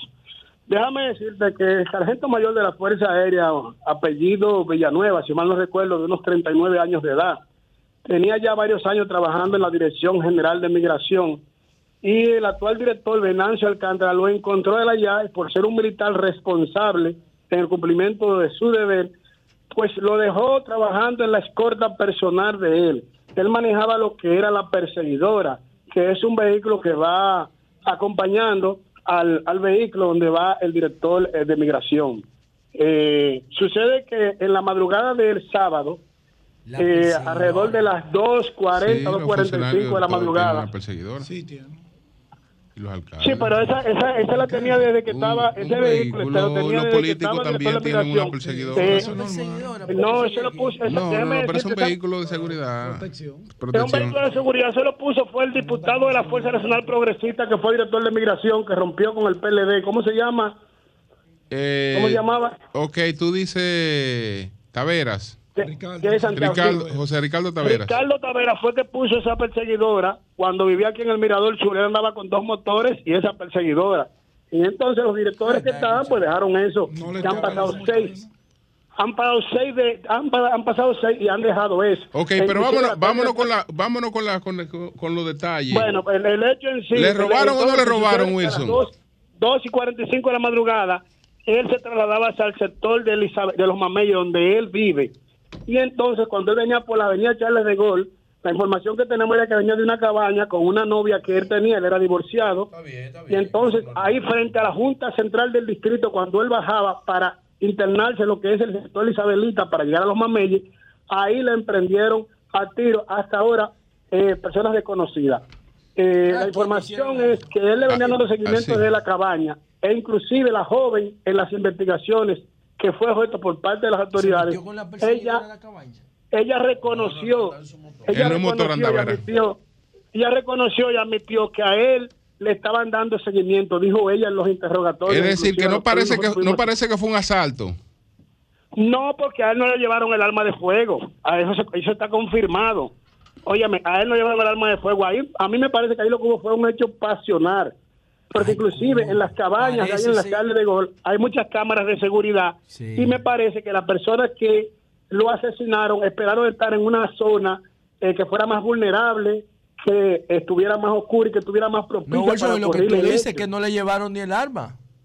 Claro, José, no le llevaron el arma de fuego. eso- La primera indicación de que no fue un asalto, ni le llevaron Oh, pertenencia arma vale personal, ni 15 llevaron arma de fuego, 20 mil es esa. Eso se descarta. Entonces ya Sí. pasamos a la segunda fase, lo que es eh, eh, un crimen un crimen pasional. Parece ser un crimen evidentemente. pasional, sí. O, o un Evidentemente, crimen la- pasional o un- una muerte por encargo. Y entonces la novia, la una novia muerte por encargo, andaba- correctamente, que yo entiendo que lo de la muerte y a por él, y a él encargo- le dispararon con el vehículo en la marcha. muerte por encargo no la descarten, ¿eh? No, claro. No, no, no, a él, mucho a él le dispararon con el vehículo en marcha, correctamente, fue con el vehículo en marcha, fue frente justamente a la Junta Central del Distrito de- Electoral que eso está parece más en la una autopista muerte de las Américas ¿eh? antes de llegar Sí. a la avenida, antes de llegar al puente Juan Carlos. Ahí eso es una zona bastante oscura, eh, a las 2 y 45 de la madrugada, imagínate tú, ahí no Mira, había Wilson, y el perfil de la muchacha nadie. que andaba con él, el perfil, ¿eh, Popi o guau, guau, guau?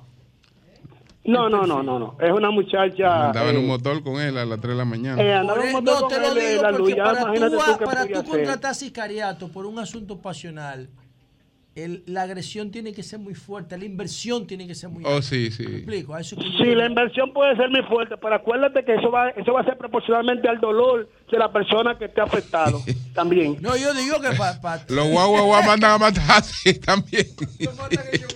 Eso es proporcional, eh, hacen, eh, eh. Julio, al dolor que existe en tu corazón y al orgullo que haya en tu cabeza, ¿entiendes? Y a la fascinación que haya en tus genitales, ¿entiendes? Bueno. Entonces, es muy lamentable ese caso, pero tengo Hay entendido que que, las autoridades la tienen identificadas a las personas que habrían sido los autores materiales y creo que en las próximas horas ya se va a dar a conocer y ahí podríamos saber si hay autores intelectuales entonces, entonces ¿Y, los- en este y los caso. compañeros de la emigración? ¿Tú has hablado con alguno de ellos? Sí, claro que he hablado con ellos. Bueno, el, el- el velatorio se llevó a cabo ayer al mediodía en la funeraria municipal de la Isabelita, donde se dio gran cita de los empleados de migración, por no decir que casi todos, porque era un militar muy querido. E inclusive ellos eh, regularmente, eh, cuando terminaban su jornada de trabajo, se trasladaban a la feria ganadera y iban a comprar unos cocidos de parte de vaca que son muy buenos, que yo le invito a ustedes a que también vayan allá a consumirlos. Yo particularmente allá me encontraba con ellos, sobre todo los domingos, eh, y son muy buenos esos cocidos de parte de vaca. ¿Pero dónde que sí. venden esos cocidos de pate vaca? Eso es en la feria ganadera. Ahí, Ah, en la feria ganadera. empresarios políticos. Ahí tú te encuentras cualquier político que empresario reconocido, tú lo encuentras ahí. Algunos se quedan en el vehículo, otros van con unos sombreros, con unos lentes para pasar inadvertidos. Y Pero otros. además consigue ya pate más vaca co- con romo, ¿eh? Sí, no, no. Todo el que amanece en la calle, todo el que está en. en, en- en Pero es actitud allá de mismo en la caseta de la feria ganadera que, que tú...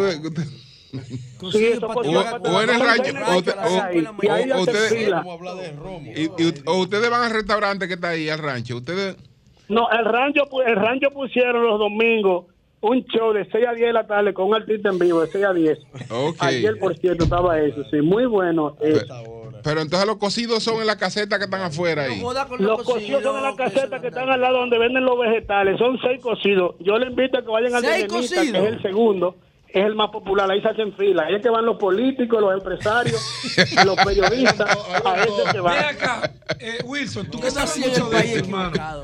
un, un momentito Wilson espérate espérate un momentito Pedro adelante Seguimos Pedro con adelante Wilson, el mejor reportero de este país. adelante Wilson Wilson, explícanos lo Ah, del cocido de No, vaca. Tengo una pregunta puntual, José. Espera. Wilson, ¿estás ahí, mi hermano? Sí, hermano mío, cuánto gusto oírte. Un fuerte abrazo. Eso es recíproco para usted, mi hermano. Usted que yo estoy hace un tiempecito ya retirado de la calle. María me retiró. Bueno, por lo menos no te retirado de la calle, pero no te retirado de Jarabacoa. Me dicen los fines de semana que te ven en Jarabacoa. Ay, él no está en reportando perdón, en eso. No, la, la en crisis Constanza. me hizo vender la casa. Ay, Mira, no estás reportando Wilson, No, en eso. Constanza, no, en Constanza, no, en Jarabacoa, Atención, María. a un establecimiento que estaba ahí en la María Montés. Villajuana. Cuando uno cruzaba el cementerio, Ay, o si venía por la la Marisol. La ahí. la Marisol, que hacían unos cocidos y unos sancochos buenísimos. Eso está abierto todavía. La Marisol no está bien. Mm, No, la Marisol la cerré porque la cerraron, la sustituyeron por uno que llama Constelación. Constelación está en la misma María Monté, pero una esquina después del cementerio. Ustedes Frente al destacamento. Vamos a volver, vamos a volver con Wilson. la de vaca de la y- feria. La Wilson, ¿y a qué político, a, Maestro, ¿usted a a quién, a, quién, a tú has visto ahí? Pues tú dices que ahí van Mira, empresarios, hay van políticos a comerse esos cocidos. ¿Con quién tú te has juntado ahí? Su segundo nombre empieza con una I. Su segundo nombre empieza con. No. La segunda letra de su primer nombre empieza con una I. Y vive en el sector de los cacicajos. Ese candidato presidencial suele ir a comprar esos cocidos de pate de vaca los domingos allá. presidencial. Candidato presidencial. Candidato presidencial. O con Fue una H. candidato presidencial. Fue candidato presidencial. Ah, fue. Ah, fue. Ok. Fue. Su segundo, su segundo, la segunda letra de ¿qué- su qué- primer qué nombre. Pero di la vaina entera, claro, Wilson. ¿Y qué más? ¿Y, y, y el segundo cuál es? Y el segundo apellido de él es de un músico muy famoso que se ha quedado residiendo en Colombia. Miguel. Ah, Wilfrido. Miguel. Wilfrido vale. va- Ah, Su ah, segundo apellido. Ah, pero él no es no es una I es ingeniero, pero. No, Wilfrido le gusta su ¿Eh? Está gordo. Eh, eh, MB. Ah, No. Wilson, ¿y cómo tú No, no, sabes no, eso? no, no, no. No, de Miguel, de Miguel, Miguel. Miguel No, Vaga no, no no. dice como digo No, un cocido de no, parte de no, vaca. no, No, no, no, no. No, no, no. Yo vengo No, no, no. gimnasio, la luz. Yo acabo de hacer. Eh, no, no, no, no, no, hombre de pero eso, no. va a dar hoy las estadísticas. Yo hice 10 kilómetros hoy. Y te puedo decir a ti que de no de vaca. Eh, ¿Tú hiciste 10 Hoy- kilómetros hoy? Claro, pues yo, yo soy yo soy un atleta a tiempo completo. Yo estoy de las 5 de la mañana haciendo ejercicio todos los días. entonces, esa pata de vaca, ¿qué hora es que tú te la comes? O esa parte de vaca, yo me la como alrededor entre las 10 y las 11. Y ya no como más porque yo hago ayuno intermitente. Yo como a las Sí. 10, como a las 4 y no vuelvo a comer más hasta el otro día, 16 y 8. Dos litros de agua con limón alcalizado, agua mondariz española, ¿Quién? agua mondariz española a las 4 de la tarde o un salmón o un chillo con ensalada aguacate y vegetales. El salmón me lo como yo cuando me dan el doble sueldo. Y ya no como más hasta el otro día, un 16.8. Y así 16.8, puedo mantener el peso que tengo. Y así masa corporal, tú lo divides entre 16 y eso te va a dar la cantidad de vasos de agua que te debes tomar. Si tú comes saludable, tú estás Tú estás asumiendo el a José, 80% de Bueno, sudar 10 años Está- más. tú De eres así, José, el- Gracias. Alimentación inteligente. Eh, sí. Que Bueno. pasa- eh, eh, tengo, eh, Julio, antes de ir. Sí. vaca no es que Gracias, Wilson, gracias. Abrazo, abrazo a todos. Para que no Sí. te resaquen, pues todo ese romo tiene que meterte algo fuerte. Claro. Mira, Julio, pero ayer, ayer y este programa, producción, producción, atención, el doctor Guido Gómez Mazara, Sí. en un multitudinario acto, que ojalá yo ahorita tuviera imágenes por ahí, lanzó su precandidatura a la presidencia por el Partido Revolucionario Moderno. ¿Dónde hizo el acto? El doctor Guido Gómez Mazara, eh, si, si mi mente no me traiciona, eso fue en, en uno de los salones, no, no, no, no recuerdo, lo que sé que yo vi las imágenes. Las imágenes por, por asunto. En San el Club Carlos. San Carlos, Ah, correcto. en el Club San Carlos. En el el Club San Carlos, en el multiuso, que para llenar eso ahí, usted, Muy tiene, bien, muy bien. usted tiene que tener una estructura que lo respalde. Muy bien, muy y el doctor Guido. Guido Gómez, ojalá mañana o en la semana podamos traer a Guido aquí para Sí, conversar sí. con él porque Vamos, vamos a invitarlo. parece que lo de Guido va, míralo ahí, Mira la- mira ahí. fotografía. Mira. Para llenar ese, ese salón ahí, usted tiene que tener estructura o mucho dinero. Y yo sé que el doctor cosas. es, es un poco conservador en el gasto, pero en estructura siempre ha estado trabajando fuertemente. Y ahí están las imágenes. Te felicito, Guido. Ojalá y tú puedas desarrollar ese proyecto eh, sin Muy mayores dificultades. Bien. y que podamos hablar con Guido aquí en Sol de la. Mañana. Ok. Buenos días. Al más informado, don Julio Martínez Pozo. Adelante. Y para todos, Oviedo. Mira, antes una preguntita a mi amigo Virgilio. Adelante, Oviedo. Eh, antes de eso, permítame felicitar, que lo iba a hacer el viernes, a Daniel García Archie. Ay, mi hermano Daniel Eh, García Archivar. Sí, amigo de todos, ¿verdad? Eh, porque la Dirección General de Ética le otorgó un 100% de transparencia Ah, y bien. a las prácticas Qué bueno. de libre Muy bien. acceso, como lo dijo Martín Esposo también, a deligne ascensión en obras públicas, que son los, la- los más altos eh, por su nivel de transparencia. El INE Eh, está trabajando Virgilio, encomiablemente. En Virgilio, lo sentidos. siguiente. Montó un proceso prístino. Sí. Eh, ¿Eh? Víctor, Yo cumpleaños, sí, Víctor Gómez. como yo no estoy ¿Cómo hace? Sí, hay que ponerle una música. Yo le iba a decir. apoyando. Él me llamó para felicitarme por lo de Jennifer. Ah. Excúsame, hermano, excúsanos. No sabía. Damos la información ahora. Sigue, sigue, hermano. Estoy apoyando al presidente de la República, pero, pero no conozco las intrínculas eh, del, del PRM en sí. Y ahora he escuchado, se ha rumorado que, que la senaduría del distrito eh, recaería eh, en Guillermo Moreno. Eh, eh, Virgilio, ¿por qué ponerse a inventar? ¿Por Con un partido con tantos líderes en el Distrito Nacional, lo que tiene que uno... Y con una senadora, yo no sé por qué están buscando senador si tienen una senadora. Eso todavía es una bola. ¿Eh? de los egos, despojarse de los egos y, y- y- y suspender sus proyectos presidenciales, cualquiera de ellos, y todos son mis amigos, ¿eh? desde Pellito Subreví hasta mi querido amigo Yayo Sablo Batón, hasta cualquiera de tantos brillantes dirigentes que tiene el PRM para venir a entregársela a Guillermo Moreno, que es honesto, todos lo sabemos, eh, de residumbre moral, pero yo no veo bien que Ricardo, la toda- principal candidatura de un partido Mira, se Ricardo, a una to- persona to- todavía- que dar un golpe le dé esa candidatura. Ricardo, todavía Bien. lo de lo del Distrito Nacional eh, no está definido del todo. Se necesita eh, una definición de ambas candidaturas, tanto la de Carolina como la de la senaduría, y todavía eso no está eh, decidido. Así que en los próximos días nos daremos cuenta. Lo de Guillermo Bien. todavía no La es. senaduría la no es reservaron. Bueno, un- vámonos con el cumpleaños Cumpleaños entonces de antes de irnos. Gómez. Víctor Gómez cumpleaños. Un año más en tu vida,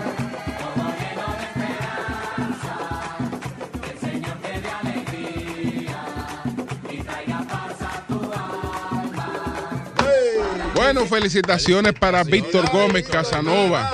Felicidades, infinitas bendiciones. Salud.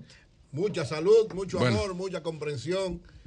Y que el Señor te cuide mucho, hermano. Bueno, señores, ya estamos con Hugo. Ya estamos con Hugo. pues. Hace un ratito estamos con Hugo. Cambio y fuera.